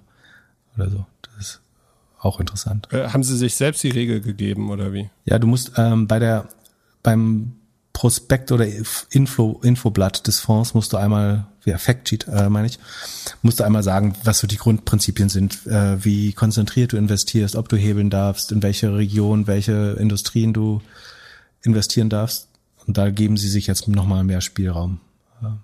Du hattest eben Adyen gesagt und dazu haben wir auch eine Frage und zwar, wie es aussieht mit Payment-Dienstleistern. Also wenn der Onlinehandel jetzt noch stärker anziehen würde, ob dann Payment-Aktien nicht gut geeignet wären, von dem Wachstum mitzupartizipieren. Ich glaube, dass der Onlinehandel jetzt noch stärker anzieht, ist sozusagen relativ gesehen unwahrscheinlich. Äh, man sollte hoffen, dass er auf diesem hohen Niveau verbleibt und von dort aus wieder mit ähnlichen Wachstumsraten wie früher wächst. Das wäre schon sehr gut. Dass der jetzt langfristig beschleunigt wächst, da bin ich äh, nicht so sicher. Aber vielleicht war das auch so gemeint. Payment ist natürlich ein super wichtiger Bestandteil von E-Commerce, aber auch offline. Also du, du hast ja zwei große Rückenwinde. Das ist einmal der E-Commerce-Trend oder ja, E-Commerce-Boom durch Corona und auch generell Cashless Payment hat sich ja nochmal deutlich stärker durchgesetzt durch Corona. Von beiden profitieren äh, Payment-Unternehmen. Und die sind relevant groß, ne? Square ist 100 Milliarden wert, Etienne 50 Milliarden, Klarna geht um die 30, 40, glaube ich, äh, an, an die Börse, wenn sie dann gehen. Äh, PayPal ist 300 Milliarden wert, ist dreimal so viel wie Goldman Sachs äh, zum Vergleich, wie die größte Bank oder eine der größten Banken. Ähm, Stripe geht nicht an die Börse, ist aber wahrscheinlich 100 Milliarden wert. Von daher ist das relevant und wird weiter wachsen. Das Spannende ist natürlich, die können hohe Margen erreichen, weil es, du hast ja niedrige Kosten beim Payment und äh, hohe Skaleneffekte. Und meine Angst oder sagen, was, was spricht dagegen, ist, dass ich sehr stark glaube, dass Apple und Google sich den Markt holen werden, weil es dumm wäre, das nicht zu tun. Aus ihrer Sicht, weil wer ist noch größer als die Banken? Gibt zwei Unternehmen, die zusammen 800 Milliarden wert sind. Das sind Master und Visa, äh, die, die Kreditkartennetzwerke. Die haben eine 65% EBIT-Marge, also Visa zumindestens, Master ein bisschen drunter. Also von jedem Euro Umsatz, den die machen, behalten sie zwei Drittel übrig oder sechs, 65 Cent. Ich weiß nicht, ob ich das in irgendeiner anderen Industrie mal gesehen habe. Äh, zumindest bei Public Companies ist es sehr ungewöhnlich. Und der Grund ist, ich glaube, das hatten wir auch schon mal äh, angerissen oder erklärt, dass es insofern das beste Modell der Welt ist, dass du hast eine Fixkostendegression. Das heißt, du musst nicht jeden Tag neue Terminals bauen, sondern wenn das Terminal einmal da ist oder ähm, du deinen Vertragspartner einmal gewonnen hast, sei es auf der Consumer-Seite oder auf der Geschäftsseite, dann sind das Fixkosten mehr oder weniger. Und die Umsätze steigen aber weiter. Das heißt, du hast eine sehr schöne Fixkostendegression und du hast extreme Netzwerkeffekte, weil Kreditkarten machen dann Sinn, wenn sie überall akzeptiert werden. Also je mehr Leute Kreditkarten akzeptieren am Point of Sale, desto wertvoller werden die Kreditkarten oder wert wird es eine zu haben beziehungsweise der Anreiz für den Consumer, eine Kreditkarte zu haben, steigt damit. Und gleichzeitig, je mehr Konsumenten eine Kreditkarte besitzen, desto sinnvoller ist es für die Point-of-Sale-Betreiber, also die Verkäufer, ein Kreditkartenterminal zu, zu besitzen oder zu benutzen. Das heißt, das ist eigentlich der, einer der Märkte mit den stärksten Netzwerkeffekten überhaupt, die es gibt. Und nur das kann dann eigentlich zu so einer hohen Marge führen, dass du so eine extrem starke Fixkostendegression hast, dass jede zukünftige, jede zusätzliche Transaktion pures EBIT wird oder zu, zu einem hohen Anteil durch die hohe Gross Margin EBIT wird und dass du Netzwerkeffekte hast und der Fakt, dass es ein Duopol ist, also es keinen Wettbewerbsdruck gibt. Und braucht Apple und Google die?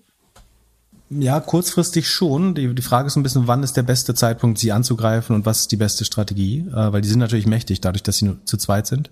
Äh, und ein Großteil der, äh, eigentlich alle Online-Transaktionen eine Kreditkarte involvieren, bis auf wenige PayPal-Transaktionen, die direkt laufen vielleicht.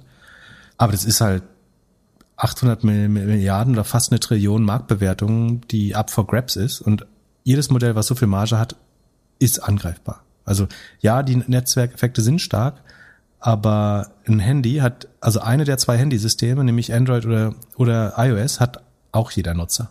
Also es gibt mehr Smartphones als Kreditkarten letztlich. Oder zumindest als Kreditkartenbenutzer. Und deswegen haben Apple und Google eigentlich schon die ähnlichen Netzwerkeffekte. Ähm, da geht es eher darum, dass der Shopbetreiber äh, dann selber noch ein Google- oder Apple-Produkt nutzt.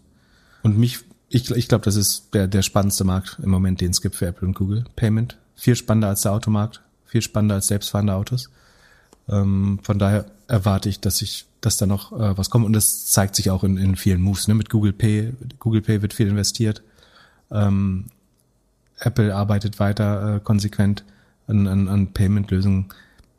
Wäre dumm, diese eine Trillion Market Cap nicht neu äh, verte zu verteilen und die, die Platz. Und man muss auch sagen, was ist denn der, der Wert von diesen? Ich meine, das ist ein Logo, das dir sagt, hier kann ich bezahlen. Also erklär mir mal den echten Wert von der Kreditkarte. Da ist ein Finanzprodukt dahinter, das ich irgendwie 30 Tage später zahle, aber das kann halt jede Versicherung auch abbilden oder irgendwie jemand anders, der ein bisschen Zinsen haben möchte für sein Geld.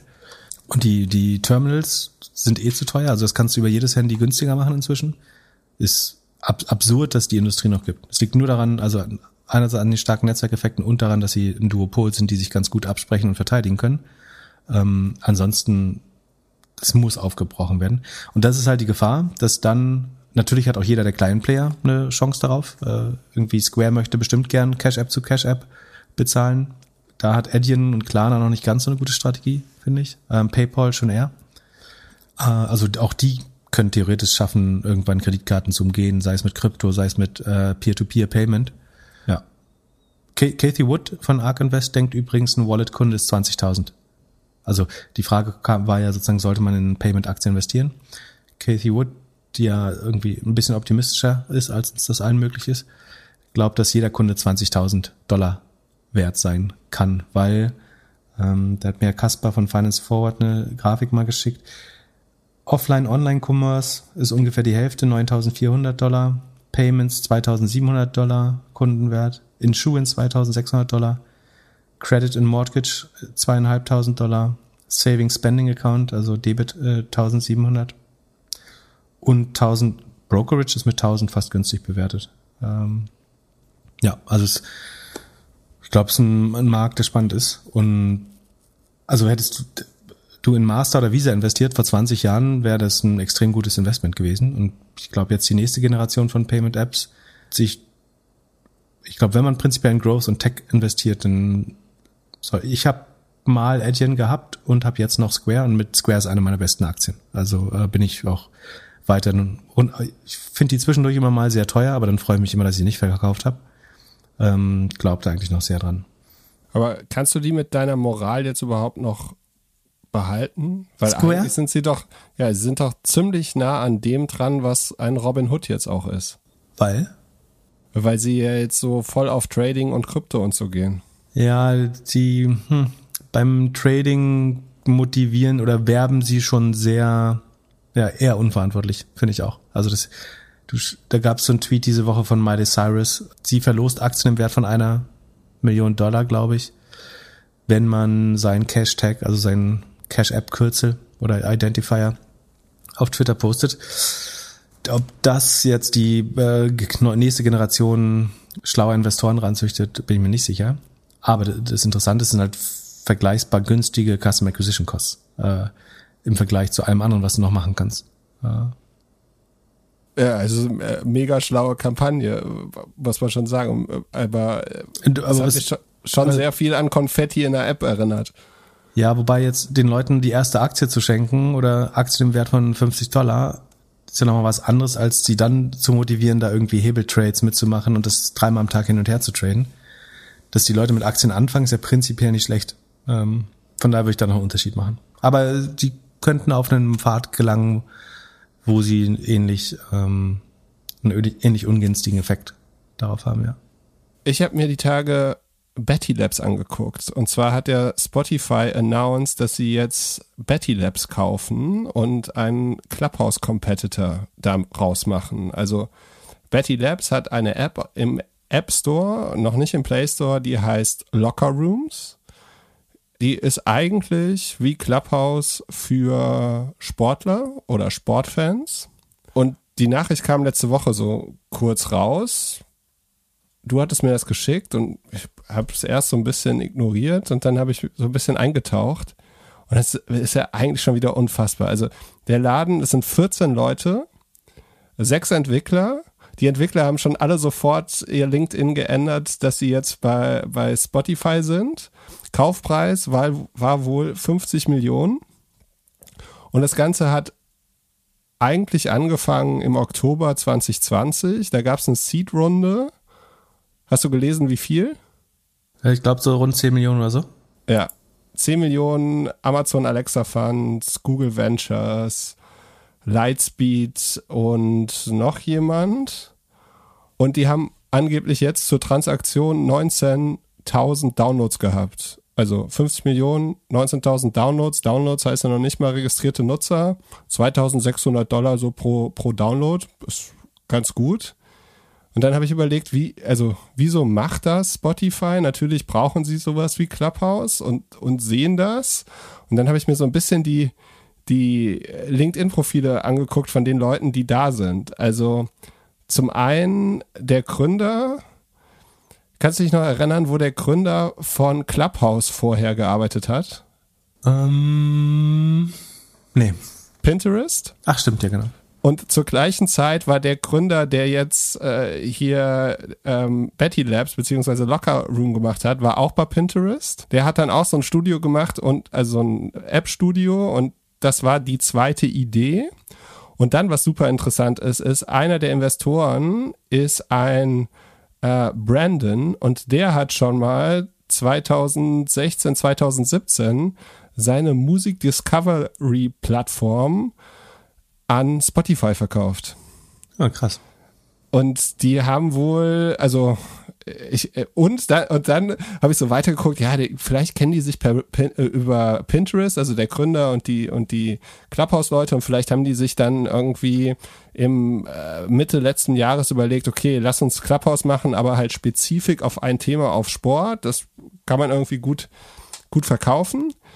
Und dann habe ich überlegt, ah ja, ich kann ja bei, bei Clubhouse kann ich ja sehen, wann die Leute in die App gekommen sind.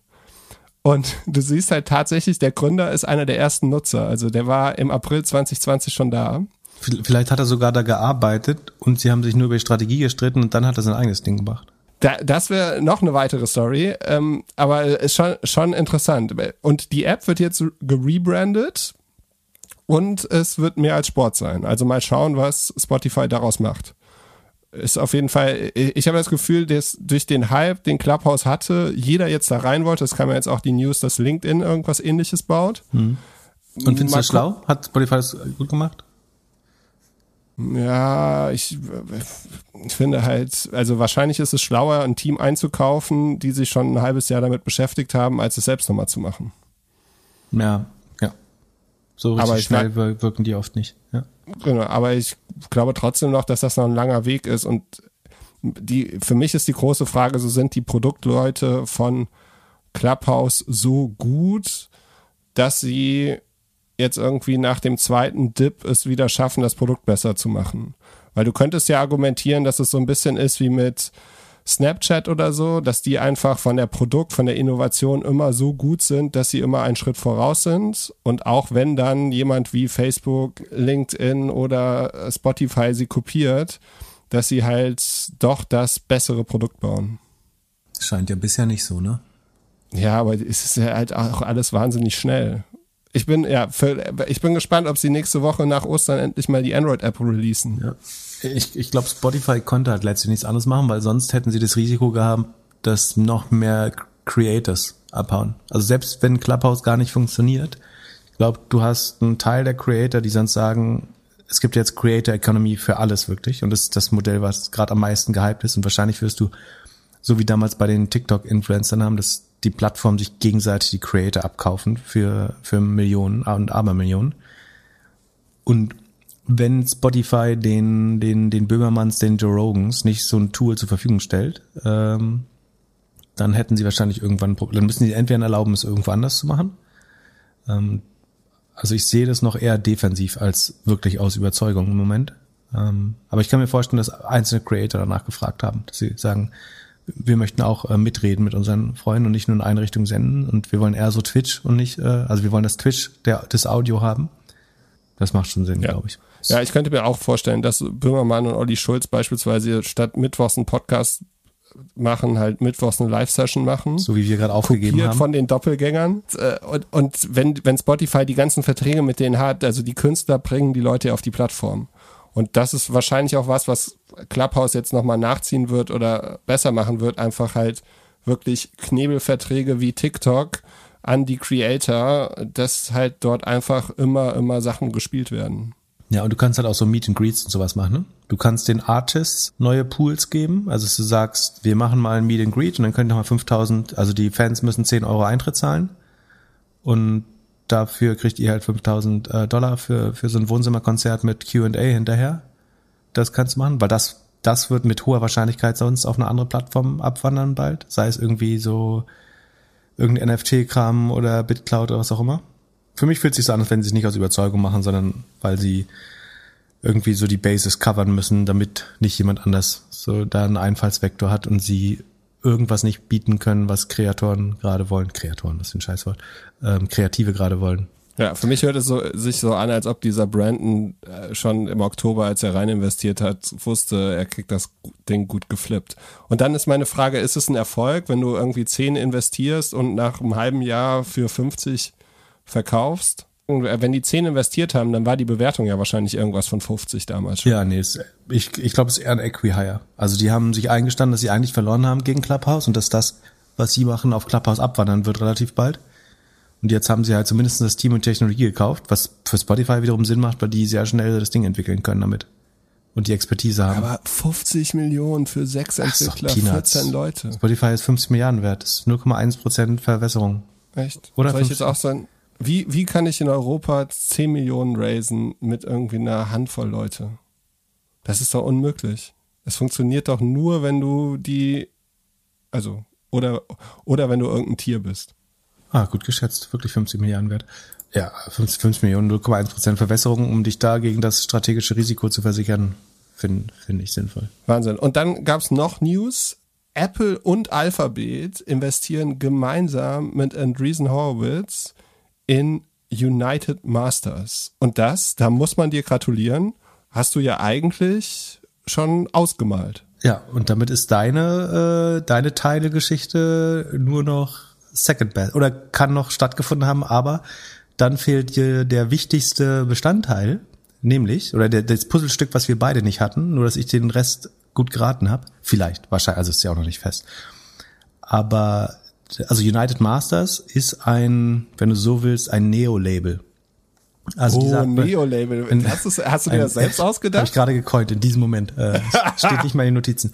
Ähm, oder Neo, Neo Distribution for Music. Ah, aber wie kommst du denn auf Neo? Vom Neo-Broker? Also diese ganze Musikindustrie ist ja furchtbar ineffizient, wie ich schon mehrmals behauptet habe. Eigentlich so Industrien, wo Leute zwei, hohe zweistellige Margen haben und dafür relativ wenig leisten und am Ende alle Marktseiten unzufrieden sind. Und nach meinem Verständnis ist das so. Also ich kenne keinen Künstler, der sagt, ich bin mit meinem Label super zufrieden, außer zumindest nicht, wenn die Kamera aus ist. Ähm, und da trotzdem kriegen alle mal 30, 40 Prozent von irgendwas ab. Und am Ende kriegt der Künstler, das hatten wir gerade letztes Mal, glaube ich, ne? Der Künstler kriegt 10, 15 Prozent von, von dem, was der Konsument bezahlt. Das kann so keinen Sinn machen. Deswegen hat 2017 der, was war das, Ex-Manager von Nas oder so? Das darfst du gleich erzählen, da, da ja. kommen wir gleich zu. Ähm, die Verquickung mit der Rap-Branche sind ja dein, dein Gebiet. ähm, hat mit 70 Millionen von Alphabet, also der Google-Mutter, äh, 2017 United Masters gegründet. Und das wurde jetzt nochmal von Apple, also Alphabet und Andreessen haben ihr Prorata gemacht und äh, Apple hat jetzt nochmal 50 Millionen reingelegt. Ähm, ich bin mir relativ sicher, die hätten es auch gern gekauft. Und ich glaube schon, also der Angebot ist, wir sind, also sie sind eigentlich kein Label, sondern nach meinem Verständnis ein Vertrieb. Das heißt, der Künstler kann halt seine Musik in alle Kanäle distribuieren, gibt dafür zehn Prozent der Einnahmen ab oder er zahlt eine Monthly Fee und behält 100% seiner Einnahmen. Also sehr kompetitives Angebot im Vergleich zu bisherigen Vertrieben. Ja, vor allem hat er weiterhin seine Rechte. Genau, du behältst deine Rechte. Ähm, du hast dafür irgendwie keine Promotion vom Label, keine Dom Perignon Partys, äh, musst deine, deine, dein, im Moment noch dein Marketing selber machen dann. Aber wie gesagt, dafür bleibst du Herr deiner, deiner Tantiemen ähm, und musst die mit niemandem teilen so Label in your pocket oder your Label in your pocket äh, bewerben die das. Also du kannst wirklich vom iPhone eigentlich streamen in die in Tidal, in Spotify, in Apple Music. Und es macht, glaube ich, Sinn, wie gesagt, weil da sind viel zu viele Mittelsmänner. Äh, also du hast einen, einen Vertrieb, ein Label, ein Major-Label, äh, einen Agenten und einzelne Sachen kann man davon bestimmt noch behalten auch weiterhin, aber am Ende kannst du die Distribution äh, deiner Musik selber in die Hand nehmen. Und ich glaube, so ist der der Name United Masters auch entstanden. Es gab äh, das äh, in den, ich glaube, wann muss das gewesen sein? Ich glaube 1920er Jahren auch oder so, äh, haben die Hollywood-Schauspieler, also ähm, oder ähm, die Regisseure und Schauspieler und Drehbuchautoren mal United Artists gegründet. Das war, da gab es drei große Labels äh, damals, die äh, also ähm, ich weiß gar nicht welche das da, also wahrscheinlich, also drei Studios. Ähm, und die haben mehr oder weniger die Artists kontrolliert und ihnen die Produktionskosten und so weiter vorgeschrieben und auch äh, Rechteverwertung und das alles war ein Thema. Und dann haben Charlie Chaplin, Mary Pickford, Douglas Fairbanks und David Griffiths haben United Artists gegründet als sozusagen Independent äh, Movie Studio, um Filme so zu machen, wie sie wollten. Ähm, und da, das wüsstest du übrigens, wenn du Tim Wu Master Switch, das ich ihm empfehle. Du hast ja letztes Mal nach einer Anekdote aus dem Buch gefragt, gefragt das äh, kommt aus dem Buch The Master Switch von äh, Tim Wu, der jetzt Antitrust mit Joe Biden macht. Ähm, genau, und deswegen haben sie sich, glaube ich, United Masters genannt. Das ist so der Gedanke, wir sind das unabhängige Label, wo ein Großteil der Wertschöpfung bei dir bleibt. Und damit ist es jetzt meiner Meinung nach Apple gegen Square oder gegen, gegen Jack Dorsey und, und Sean, Sean Carter oder Jay-Z.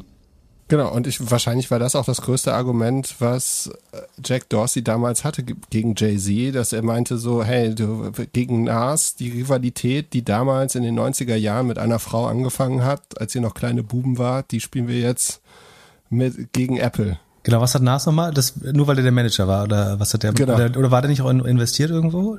Diese Woche ja. habe ich wieder irgendwas gelesen von einem Investment von ihm. Äh, Nas wird der reichste Rapper der Welt sein. Der ist in Coinbase, also Coinbase macht ja nächste Woche oder übernächste Woche das IPO, da ist er unter anderem auch dran. Ja. Und dann Und was, wird es wieder interessant. Was wir beide überlesen haben, ist, dass äh, im Juni 2020 hat die Cash-App Cash for Change gemacht zusammen mit United Masters. Und, war, und da hat sich bestimmt Jack Dorsey mal den Musikmarkt genau angeschaut und sowieso ja, wie ich gesagt habe, Creator Economy und so versucht zu verstehen in Zusammenhang mit NFTs und so weiter. Und und es macht die Cash App macht das ja. Wir haben ja eben gerade drüber geredet, Miley Cyrus und so. Ne? Die, da gibt's ja diese Cash Tags. Also jeder Nutzer hat so eine ID äh, und die werden dann zur Kommunikation benutzt. Und ich meine, damit kannst du schon jetzt theoretisch Künstler unterstützen. Also da brauchst du halt nicht mal NFTs, sondern du kannst diesen Cash. Das, oder kennst du BitCloud? BitCloud ja. ist so, jeder, jeder wird seine, sein eigener Token oder seine eigene Krypto. Ähm, und theoretisch machen die gerade gleichzeitig so, so, eine Mischung aus dem, was BitCloud macht. Also jeder Künstler hat so einen äh, Cash-Tag, der theoretisch auch eine Kryptowährung oder einen Token widerspiegeln könnte, der dann teurer wird oder Leute wollen in den Künstler investieren. Und also Apple wird mit United Masters, und ich meine, Alphabet ist auch noch drin, das wird am Ende ein Bieterwettstrich. Ich kann mir nicht vorstellen, dass Google und Apple so gut miteinander sind, dass sie da kooperieren werden langfristig, sondern am Ende wird es dann mega von Andreessen Horowitz gemanagten Bieterwettstreit geben, wer das Ding kaufen darf für zwei Milliarden. So wenig. Zwei Milliarden ist doch nix.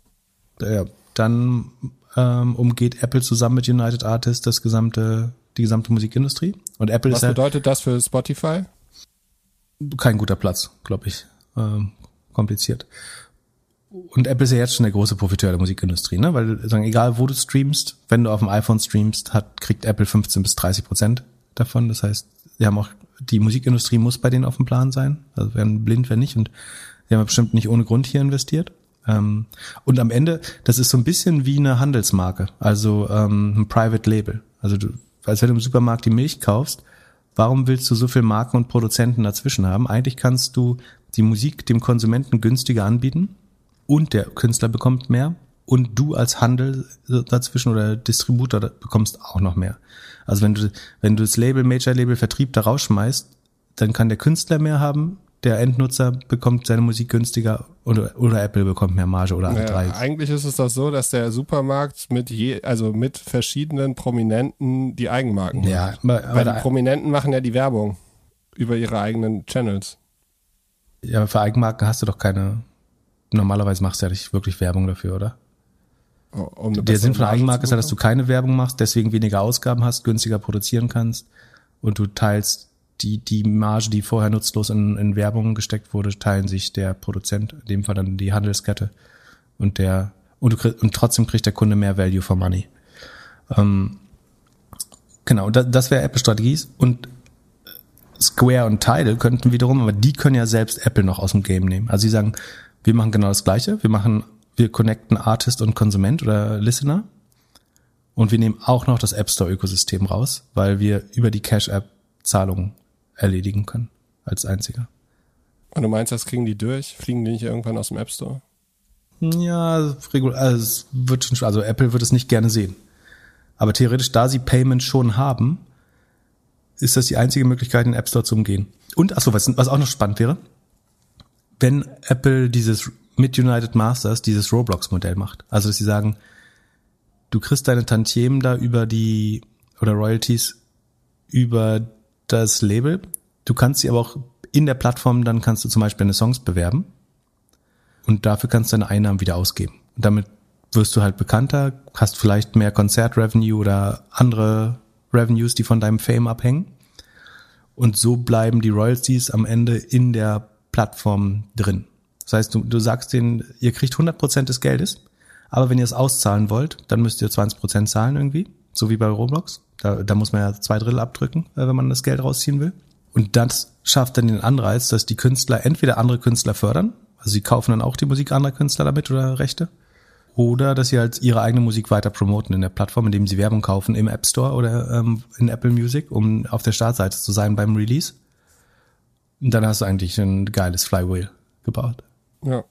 Ja, die machen schon einige Sachen irgendwie sehr richtig. Also, dass sie halt sagen, wir platzieren euch in den, in den Listen von Apple Music, wir äh, machen Kooperationen mit euch mit Marken und so und alles. Also sie geben den, die wissen schon, wie Labelmusik funktioniert und, und schrei sch ja, schreiben das neu.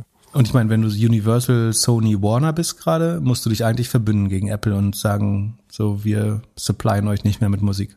Wenn ihr, wenn ihr uns nicht auf 20, also wenn ihr nicht auf 20 Jahre schreibt, dass ihr niemals in diesen Markt gehen werdet.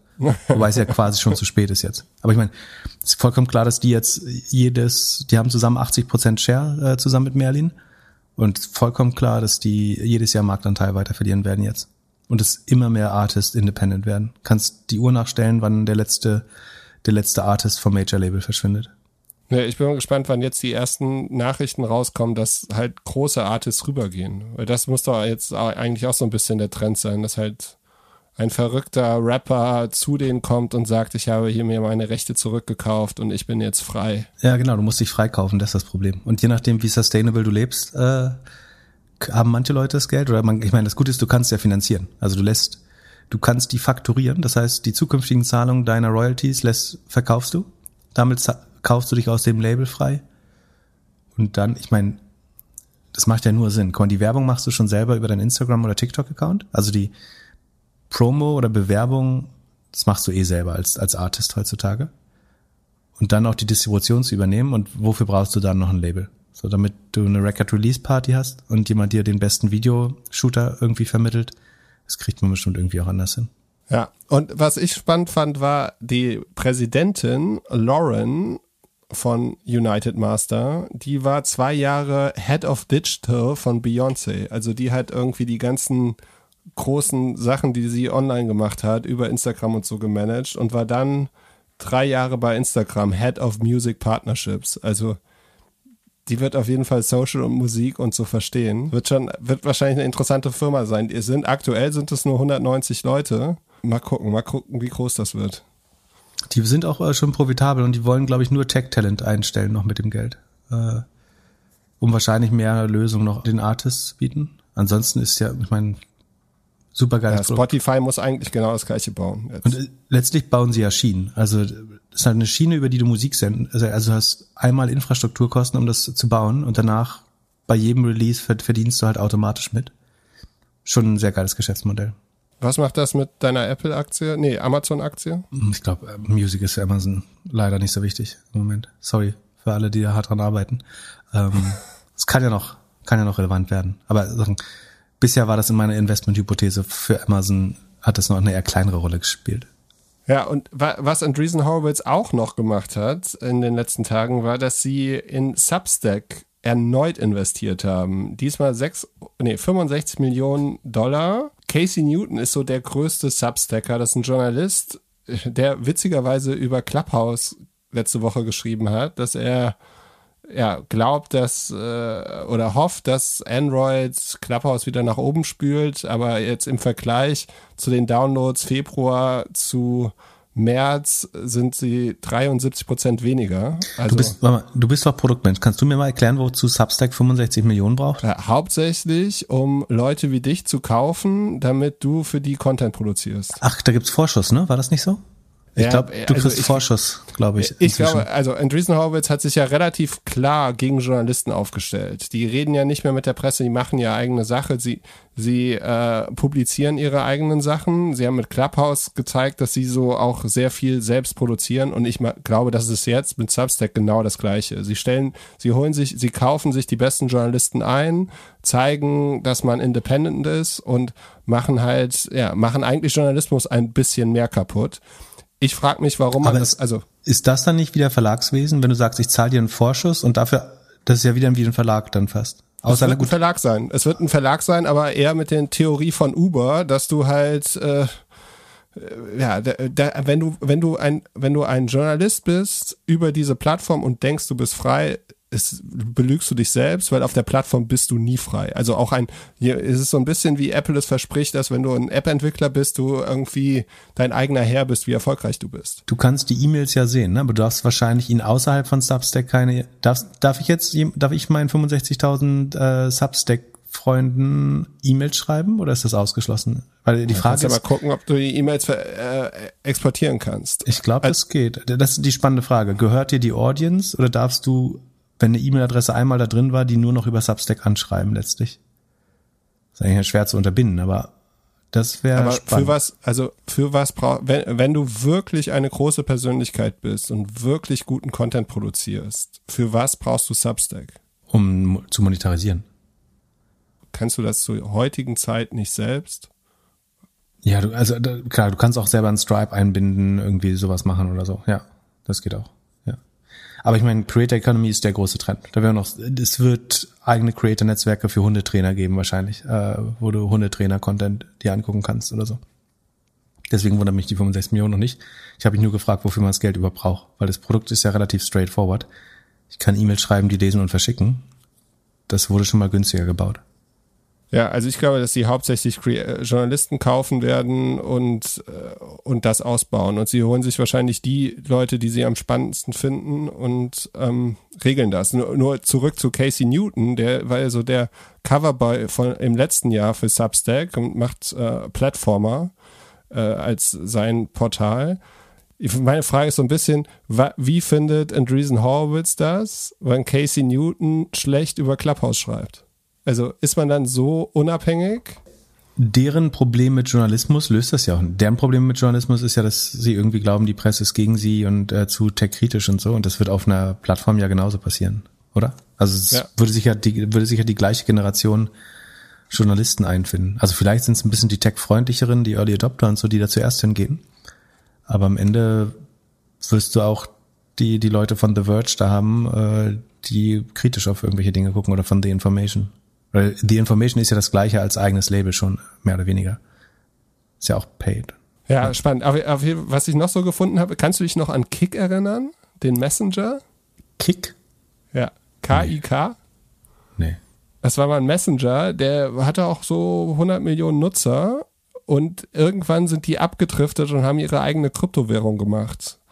Und dann haben sie aufgehört. Und das Team von Substack ist eigentlich das ehemalige Team von Kick. Also da war einer dabei, der war Writer bei Tesla oder war Journalist. Ähm, dann war er bei Tesla und danach wurde er Editorial Advisor bei Kick.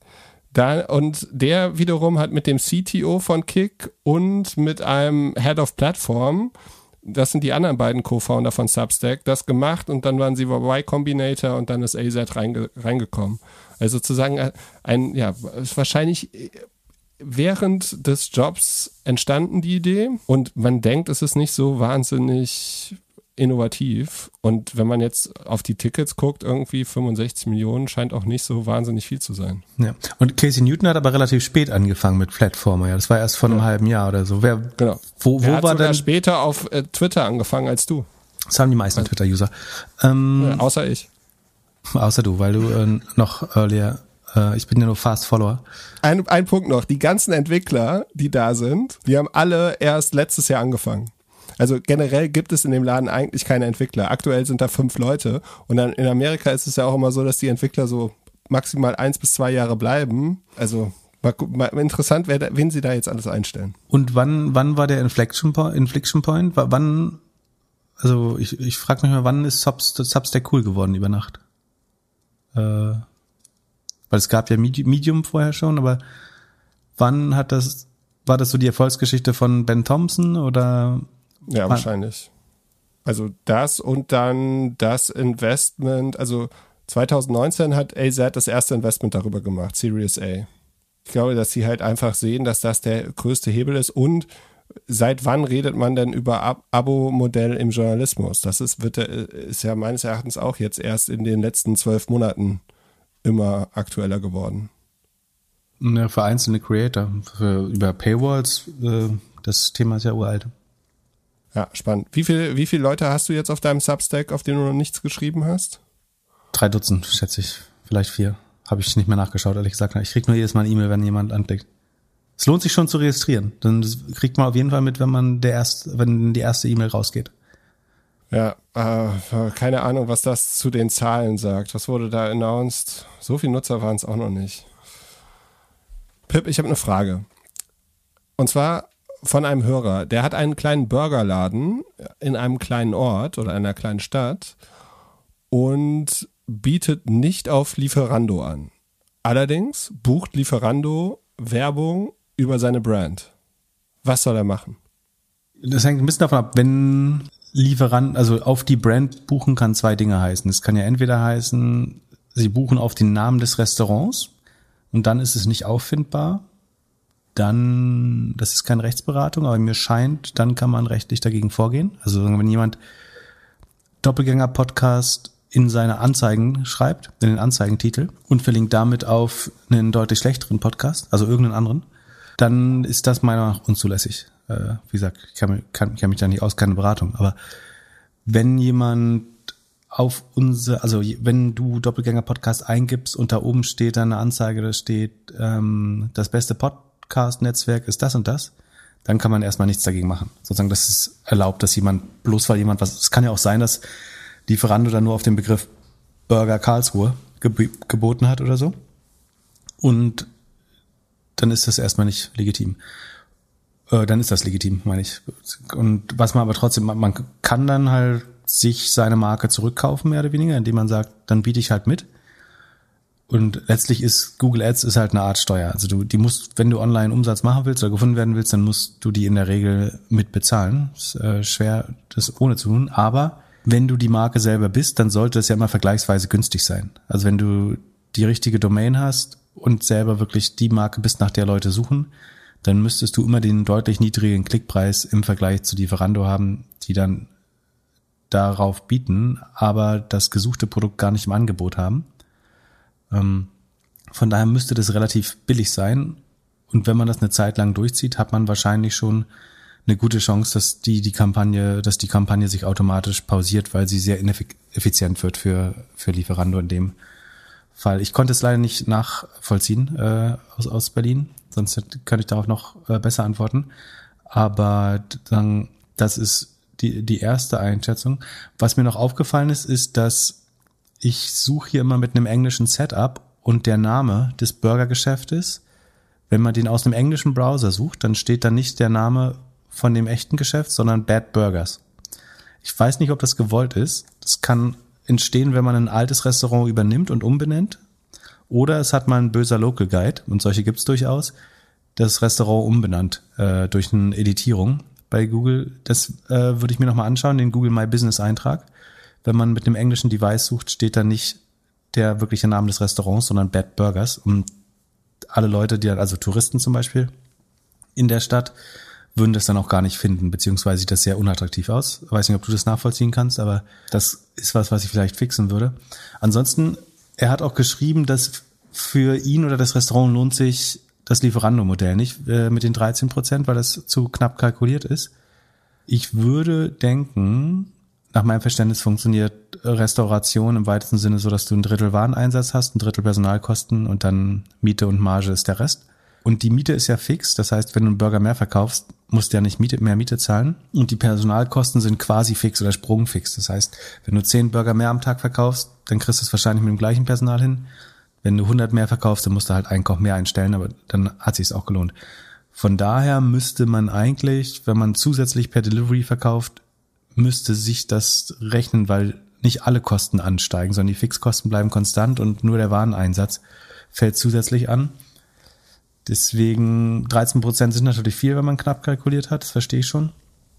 Aber ich würde nochmal überlegen, ob man das nicht testet. Ähm, ich verstehe auch, wenn man wenn man es nicht machen will. Vielleicht ist es ja nicht mehr die Qualität, wenn es beim Kunden ankommt, wenn man äh, das so liefert. Ansonsten würde ich halt versuchen, parallel TripAdvisor und Yelp zu bearbeiten und halt Google Local zu fixen. Ähm, auch da kommt ja noch die Zwangsabgabe Google Guaranteed mit 50 Euro im Monat dazu bald. Vielleicht das Geld in gute Reviews stecken, um sicherzustellen, dass man immer der erste Local-Eintrag ist. Ansonsten ist der Local-Eintrag ganz gut gemanagt, bis auf diesen Namen Fauxpas, den man, auf den man aber nicht unbedingt kommt von alleine. Ja, Lieferando wird oft so ein bisschen ähm, kritisiert, vorsichtig gesagt, während der, wegen der Marketingpraxis. Äh, die haben ja teilweise auch Restaurants, äh, URLs oder Homepages, so, also mal zum Verwechseln ähnliche Homepages äh, geschaffen, um mit den Konkurrenz, mit den Restaurants zu konkurrieren. Der hat so ein bisschen um eine ethische Bewertung gebeten, was ich also persönlich sehr verstehe. Das fällt mir ein bisschen schwer. Ich finde es handwerklich aber vor allen Dingen auch sehr spammy, was die machen, ehrlich gesagt. Also sie haben irgendwie 3,5 Millionen Landingpages. Wenn du nach Burger plus der Stadt suchst, äh, um die es da geht, kommst du auf eine Landingpage, da stehen zwei Sätze drauf und ein weiterer Link der den gleichen Linktext trägt wie der Seite, auf der ich schon bin. Wenn ich darauf klicke, komme ich auf eine weitere leere Seite mit zwei Sätzen, wo dann drei Postleitzahlen draufstehen. Wenn ich auf die erste Post Postleitzahl draufklicke, komme ich auf eine Übersichtsseite, wo genau ein Restaurant gel gelistet ist. Das hat mit, also handwerklich mit SEO eigentlich nichts zu tun. Also könnte man wahrscheinlich sich besser stellen, wenn man weniger spammy vorgeht. Also es wäre wär nicht, wie ich das aufsetzen würde zumindest. Es ist auf jeden Fall nicht einfach in dem Bereich, weil du eben jede Cuisine, also asiatisch, indisch, pakistanisch, was weiß ich, mit jeder Stadt, du möchtest da überall ranken. Wenn das aber dazu führt, dass du nur einen Haufen leerer Seiten indizierst, dann ist das meiner Meinung nach handwerklich sehr schwach ähm, und eher Fast Food als Sterneküche aus Marketing-Sicht, äh, würde ich sagen. und deswegen würde ich schon mal versuchen, auch im SEM mal mitzuhalten für einen Monat mit denen, schauen, was das kostet, wie viel Geld verliert man da eigentlich und damit wird zumindest deutlich teurer, diese Anzeige zu bezahlen für die. Und das kann ja dazu führen, dass sie Kampagne pausieren und vielleicht auch dauerhaft pausiert lassen. Dann kann man vielleicht wieder testen, auch selber die eigene Werbung auszustellen, wenn man dann eh auf Platz eins steht. Von daher ist das vielleicht wert. Ich finde insgesamt die Website von Zalando, äh, von ähm, Lieferando auch unheimlich schlecht. Das zeigt so ein bisschen das Problem in Monopolmärkten, dass wenn du eben 13% Marge hast und scheinbar ein Großteil des Marktes, dass die Produktinnovation wirklich sehr darunter leidet. Und in, in Berlin sieht man sehr gut oder in Großstädten, wie Volt das ausnutzt. Ne? Also sie haben ein deutlich besseres Produkt, äh, bessere Kundenerfahrung, kostet mehr, also zahlst als Kunde halt 2,90 drauf und das Restaurant zahlt trotzdem. Aber trotzdem wachsen die relativ äh, gut. Und das liegt unter anderem, glaube ich, daran, dass das die Restaurantauswahl bei Lieferando äh, grottenschlecht ist, äh, weil viele Restaurants nicht mitmachen oder nicht mehr mitmachen. Und die Produkterfahrung. Äh, auch schlecht. Und deswegen halte ich es übrigens für gefährlich. Die sind ja alle relativ hoch bewertet, diese Essenslieferdienste, weil man davon ausgeht, wenn die nur groß genug werden, haben die Monopolmargen. Und es gibt noch nicht so viele Märkte, wo sich wirklich ein dauerhaftes Monopol eingependelt hat, glaube ich. Beziehungsweise gibt es immer wieder Märkte, wo das droht aufzuweichen. Und Volt wird jetzt bestimmt nicht in jede Kleinstadt gehen und Lieferando ist gerade in den mittelgroßen Städten auch sehr stark. Aber in den Großstädten sehe ich den Delivery-Markt selbst da, wo es scheinbar Monopole gibt, noch nicht verteilt. Dazu ist es und in den USA DoorDash ist ja auch super spät dazugekommen. Da dachte man auch, der Markt ist verteilt an ähm, was ist das da Just Eat, glaube ich. Und dann kam auf einmal DoorDash, hat die besseren Restaurants, die Nischenrestaurants, die Geheimtipps äh, unterzeichnet und ist damit sehr sehr relevant groß geworden. Und deswegen besitze, ich hatte äh, verschiedene Delivery-Aktien äh, mal, bin aber ausgestiegen, weil ich nicht so 100 Prozent äh, überzeugt war noch von dieser langfristigen Monopolthese, dass da die Traumrenditen winken äh, in absehbarer Zeit. Und unter anderem, letzte Woche war der Delivery IPO in London. Ja, das wollte ich fragen. Ist das nicht das gleiche? Ist das eine andere Firma? Ich kann die überhaupt nicht auseinanderhalten. Ja, sehr ähnliches Modell. Ähm, und das war auf jeden Fall Bauchlandung. Also Schlagzeilen war schlechtes IPO der Geschichte in, uh. in äh, UK. Haben am ersten Tag drei Milliarden Bewertung abgeben müssen erstmal. Ähm, oder 30 Prozent. Unter, also es war so ein bisschen schlechte Tagesstimmung. Also es war jetzt nicht der beste Tag, um an die Börse zu gehen. Aber es liegt auch an dem Fahrerproblem, dass man nicht weiß, ob die Fahrer dauerhaft in diesem ähm, Gig-Economy-Modell verbleiben können oder ob man die fest anstellen muss, was dann nachteilig für das Geschäft, gut für die Menschen wäre. Und ähm, man zweifelt, glaube ich, sehr stark daran, wie das ganze Post-Covid aussieht. Also diese ganzen Modelle DoorDash ähm, und Deliveroo, denen ging es ja noch nie so gut. Und dass denen jetzt nach Covid nochmal deutlich besser geht, unwahrscheinlich. Da könnte es eher einen Rückschlag geben, dass die Leute doch wieder auf die Straße essen gehen. Ähm, von daher hätte ich da jetzt auch nicht zugegriffen bei dem IPO. Kann das ein bisschen verstehen. Es war sehr aggressiv bepreist. Ähm, der große Vorteil von freitags nachmittags aufnehmen ist, dass wir wieder einen Grund haben, Wein zu trinken. Diesmal hat uns Timo eine Kiste Wein geschickt vom Pron der Hof. Timo hat das Weingut von seinem Vater übernommen und hat uns dazu auch eine super nette E-Mail geschrieben mit ein paar Fragen. Den habe ich äh, gestern übrigens getrunken. War, war genießbar sogar. Ja, ich kann, kann man trinken. Den Weißburgunder hatte ich gestern. Ich habe Chardonnay. Chardonnay schadet nie. So, so. Auf jeden Fall zu den Fragen. Äh, also, er schreibt, er ist selbstständiger Weinbauer und würde gerne einen Online-Shop machen wo bekomme ich gute Einsteigerinformationen, bezahlte Kurse? Soll ich überhaupt auf Facebook Werbung machen? Wie soll ich das Analytics richtig einsetzen? Wie bekommt man Traffic auf die Seite? Soll ich lieber sofort eine Agentur beauftragen? Und der will 100.000 Flaschen so verkaufen im Jahr. Das ambitioniert ist schon mal gut. Aber äh, du bist doch, du kommst doch aus der Weinbauregion und bist Produktexperte und Startup-Experte. Die ersten 100 Tage, da kannst du doch bestimmt helfen. Was, was würdest du denn tun?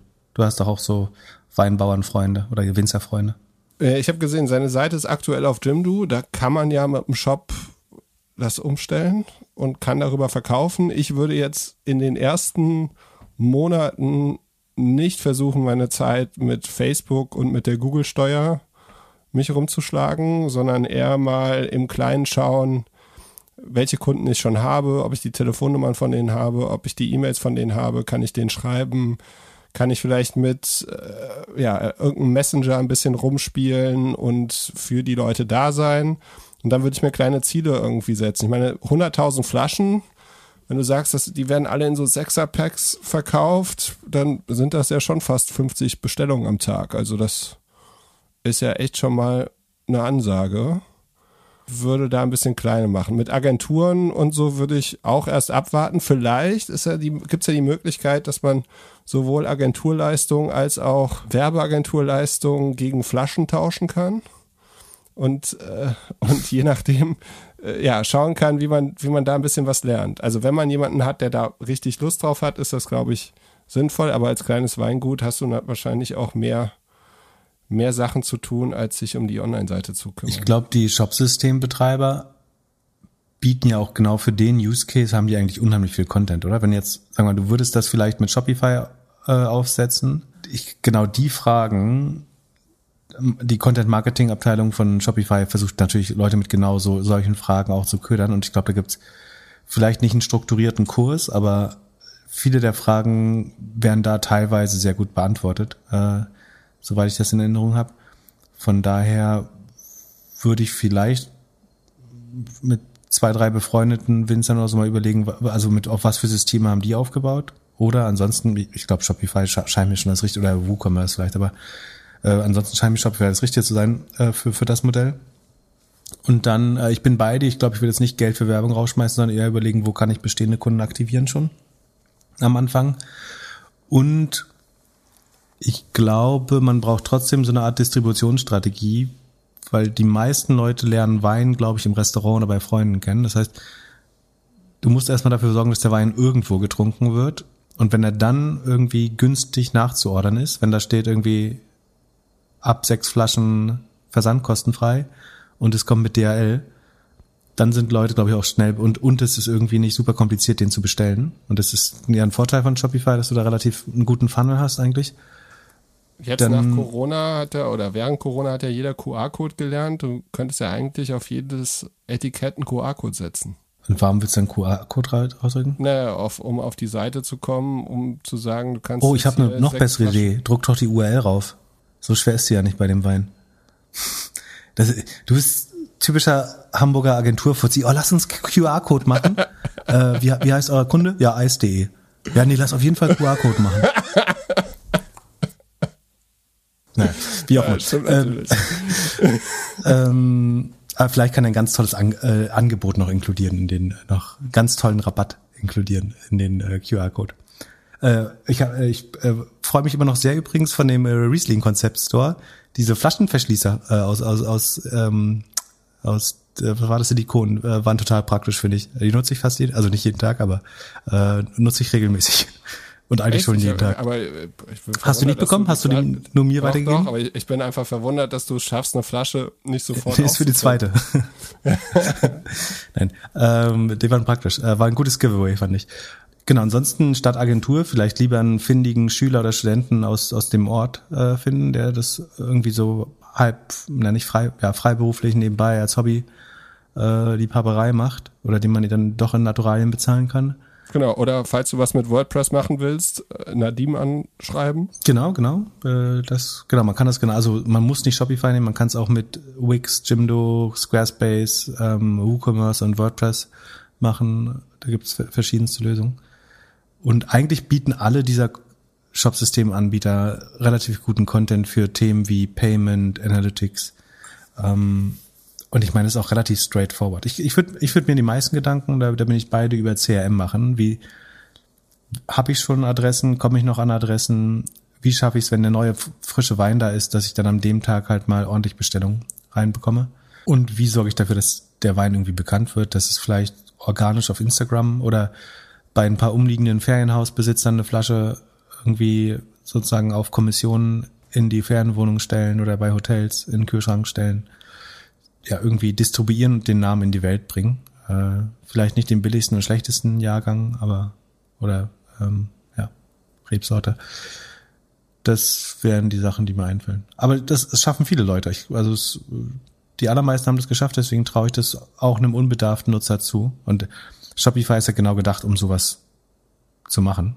Ähm, ja, so noch öfter erwähnen wir den jetzt nicht, ohne dass wir Geld bekommen. Aber es scheint mir der richtige Use Case zu sein. Mir mein, nee, ich mach dir einen Segway. Warte, ich mach, ich mach dir einen Segway. es, es kam letzte Woche die erste Studie raus, wie viel Alkoholunfälle es oder Weinunfälle es auf Scootern gab. Hast, hast du das gelesen? Nee. Also in zwei, zwei Drittel der Fällen ist der Scooterfahrer schuld und äh, relativ regelmäßig, sage ich mal, äh, Alkohol im Spiel. Wie oft, du bist, äh, hast dich da auch schon mal mit dem Scooter hingelegt. Genau, und seitdem fahre ich auch nicht mehr. Ich habe Äh, es einmal probiert und äh, dann gelassen.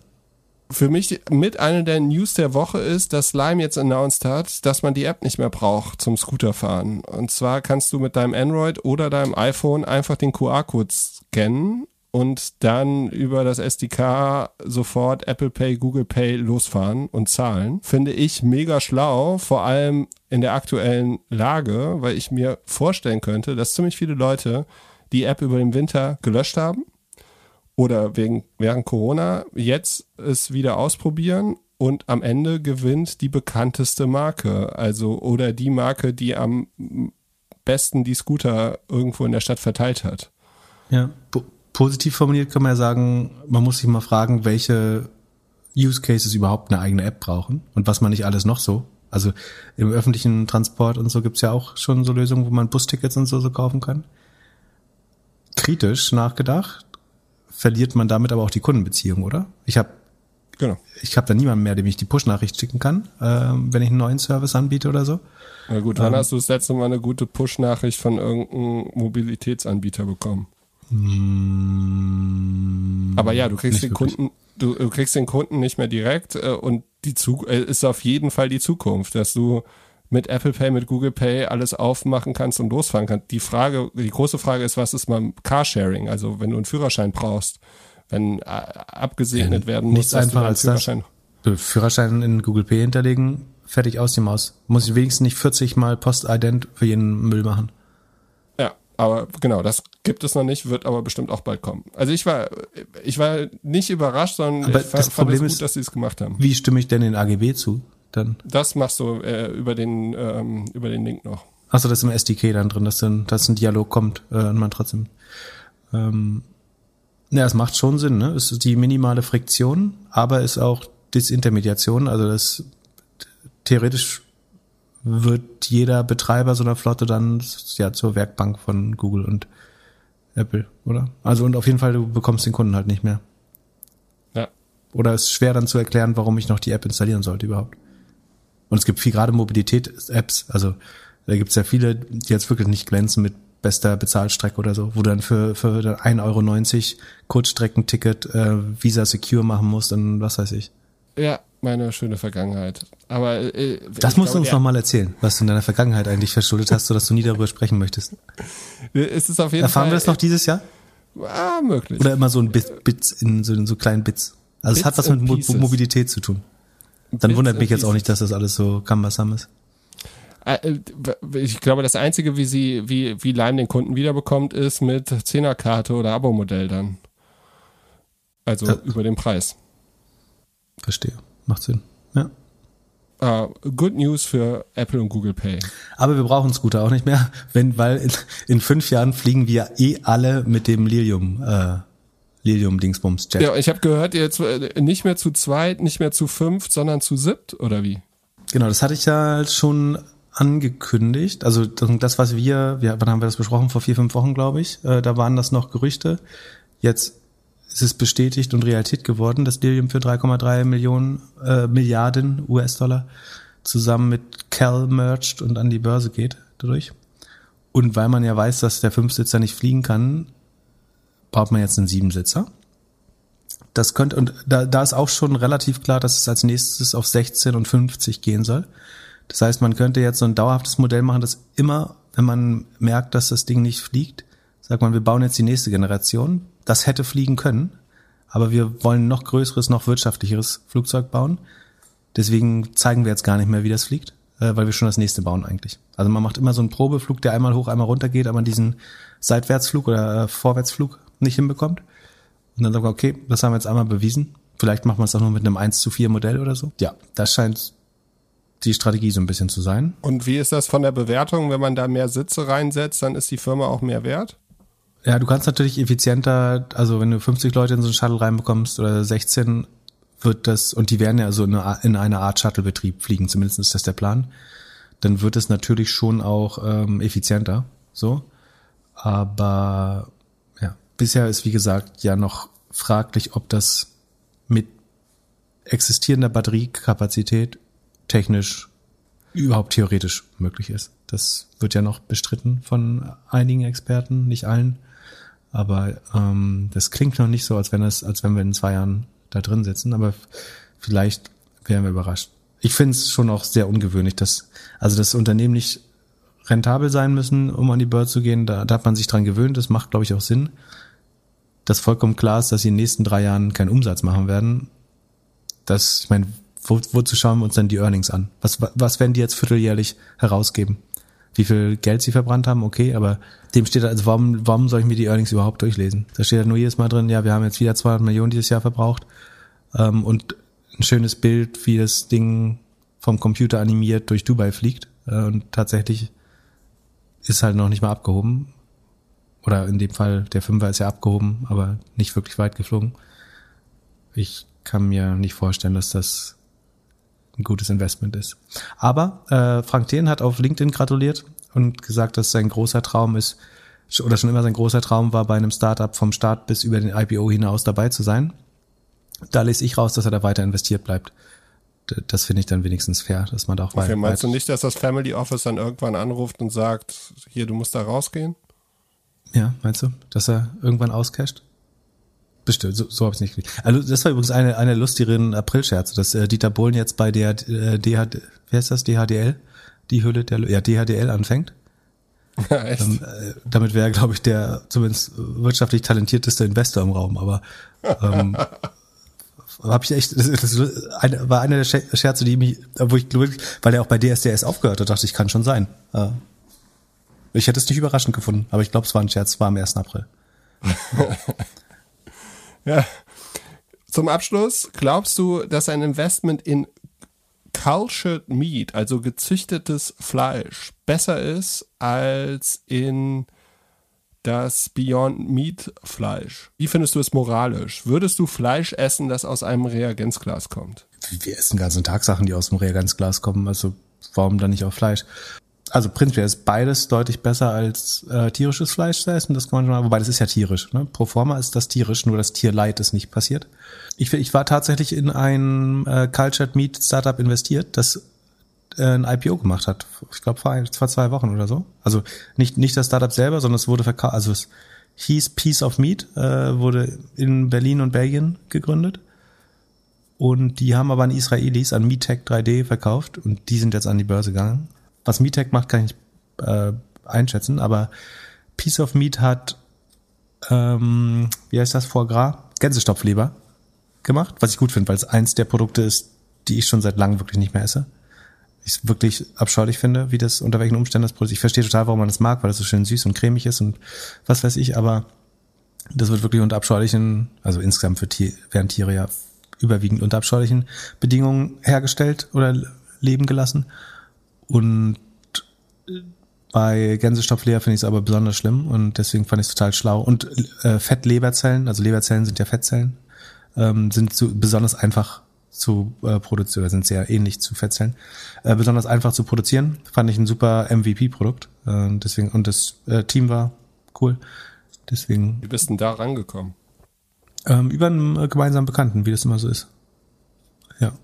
Und hat mich überzeugt. Also habe ich, war so ein Investment, wo, wo ich dachte, hohe Wahrscheinlichkeit, dass es nicht klappt, aber wenn es klappt, dann, also A, es ist definitiv gut für die Welt und B, kann es auch theoretisch sehr groß werden. Ähm, ist dann sozusagen vom, vom Exit dann doch so, so im mittleren Rahmen gewesen jetzt, aber finde ich definitiv gut und äh, ich glaube, das ist, muss die Zukunft sein. Also, dass du, wenn du mal wirklich Rindergeschmack haben möchtest oder ähm, eine gewisse Textur im Fleisch oder so, dass man das im Re Reaktor züchtet. Und letztlich, wir behandeln Tiere ja wie Reaktoren. Also Hühner sehen im Stall so aus wie Hühner, weil das die derzeit effizienteste Form ist, tierische Eiweiß, was, nach, was weiß es nach Huhn schmeckt, zu produzieren.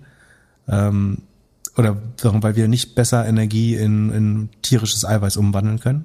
Oder weil, weil ein eingesperrtes Huhn die effizienteste Form ist, ähm, Energie in tierisches Eiweiß umzuwandeln. Ja, so muss man es eigentlich sagen. Und dafür ein Tier überhaupt zu erschaffen oder sozusagen zum, ja, zum Leben zu erschaffen und dann wieder zu töten, ist totaler Unfug. Äh, das hat er zwischendurch überhaupt nicht gelebt. So. Das, bei einem Schaf oder so ist vielleicht nochmal anders oder wenn man äh, jagen geht, irgendwie das grundsätzlich eine andere Sache. Aber Tiere so zu züchten, dass sie nur irgendwelches Kraftfutter oder Tiermehl möglichst effizient in Muskelfleisch umsetzen, äh, finde ich relativ dumm. Und deswegen finde ich sowohl Fake Meat oder ja, Fake Meat oder Cultured Meat beides sinnvoll. Muss man halt rausfinden, was am Ende ähm, auch attraktiver wird und günstig. Ich glaube, Cultured Meat ist noch unheimlich teuer. Also da kostet irgendwie ein, so ein daumengroßes Stück kostet zigtausend Euro. Aber du, da wirst du so eine Degression haben, auch dass das immer günstiger wird, je mehr man davon produzieren kann. Ähm, ich glaube, Burger gibt's schon erste. Und letztlich kannst du fast jede Muskelphase langfristig auch anders herstellen. Fände ich sehr gut. Wir haben ja letztes Mal darüber geredet, was Technologie ist. Und ich glaube, das fände ich wirklich Fortschritt und Evolution, wenn man schafft, äh, sowas zu replizieren, ohne dafür Tiere, Tiere zu quälen. Fände ich einen äh, großen Fortschritt der Menschheit. Wäre auch extrem gut für den Planeten, lustiger, äh, klarerweise. Du brauchst irgendeinen Grundstoff, also eine Alge oder so, auf der die, also soweit ich das verstehe, wird das, wird es von Bakterien umgewandelt, das Fleisch in dem Reaktor. Die kriegen die DNA von, von einer Leberzelle oder so, äh, und bauen damit auf einer Nährbasis aus Algen oder so Leberzellen auf. Also ich sehe keinen Unterschied, ehrlich gesagt, ob das eine besser oder schlechter ist. Also ich finde es auf jeden Fall vollkommen ethisch einwandfrei, Tierzellen herzustellen in so einer Form im Vergleich zu, wie wir es derzeit bauen. Also das nicht mal die gleiche Liga, nicht mal eine andere Liga, das ist einfach Tag und Nacht. Ob dann jetzt Pflanzen noch besser ist oder Reaktoren, das äh, da würde ich kein, das ist so weit voneinander entfernt, dass die keinen Unterschied mehr machen würde. Im ersten Mal müssen wir diesen Riesenschritt machen. Und hast du schon mal sowas gegessen? Ähm, nee, ich hätte es testen können, glaube ich. Äh, Es gab immer so klar, einmal äh, so für die Präsentation so wirklich ganz kleine Stücken. Aber ähm, fand ich nicht so wichtig, ehrlich gesagt. Am Ende wird es, du baust die Zellen und so wie du es auch beim Culture, äh, beim, beim Fake Meat machst, wird das schon noch mit Geschmacksstoffen versetzt. Also du baust eine sehr rohe Zelle, die die richtige Textur hat und das richtige Fett ähm. Und dann kommen da aber trotzdem irgendwie ganz viele Gewürze ran und Geschmacksstoffe, damit das auch noch so schmeckt wie Fleisch. Von daher ähm, wäre das so oder so eine Illusion. Und ich, ich finde äh, Gä- Gänseleber auch wirklich nicht so äh, erquicklich. Gab's bei, äh, ja, ich bin mal von einem so Consulting-Job, ich fliege normalerweise auch äh, irgendwie gar nicht Business oder so, aber äh, da bin ich, weil es sehr spät war und ich kein Abendbrot mehr bekommen habe, ähm, Business geflogen und bei Air France gibt's immer noch Stopp, Gänsestopfleber in der äh, Business Class. Das fand ich einigermaßen eine Zumutung. Ansonsten war es alles ganz nett, aber ähm, würde mich wundern heutzutage, dass das ein Großteil der Gäste noch toll findet. Pip, zwei Stunden sind rum. Vielen herzlichen Dank für deine Zeit. Frohe Ostern an alle. Falls ihr Fragen habt oder Feedback, gerne an podcast.doppelgänger.io und wir hören uns wieder am nächsten Samstag. Das heißt, nächste Folge kommt wieder Samstag raus. Alles klar. Dann machen wir das jetzt so. Dann äh, noch ein schönes Wochenende dir. Ciao. Ciao, ciao.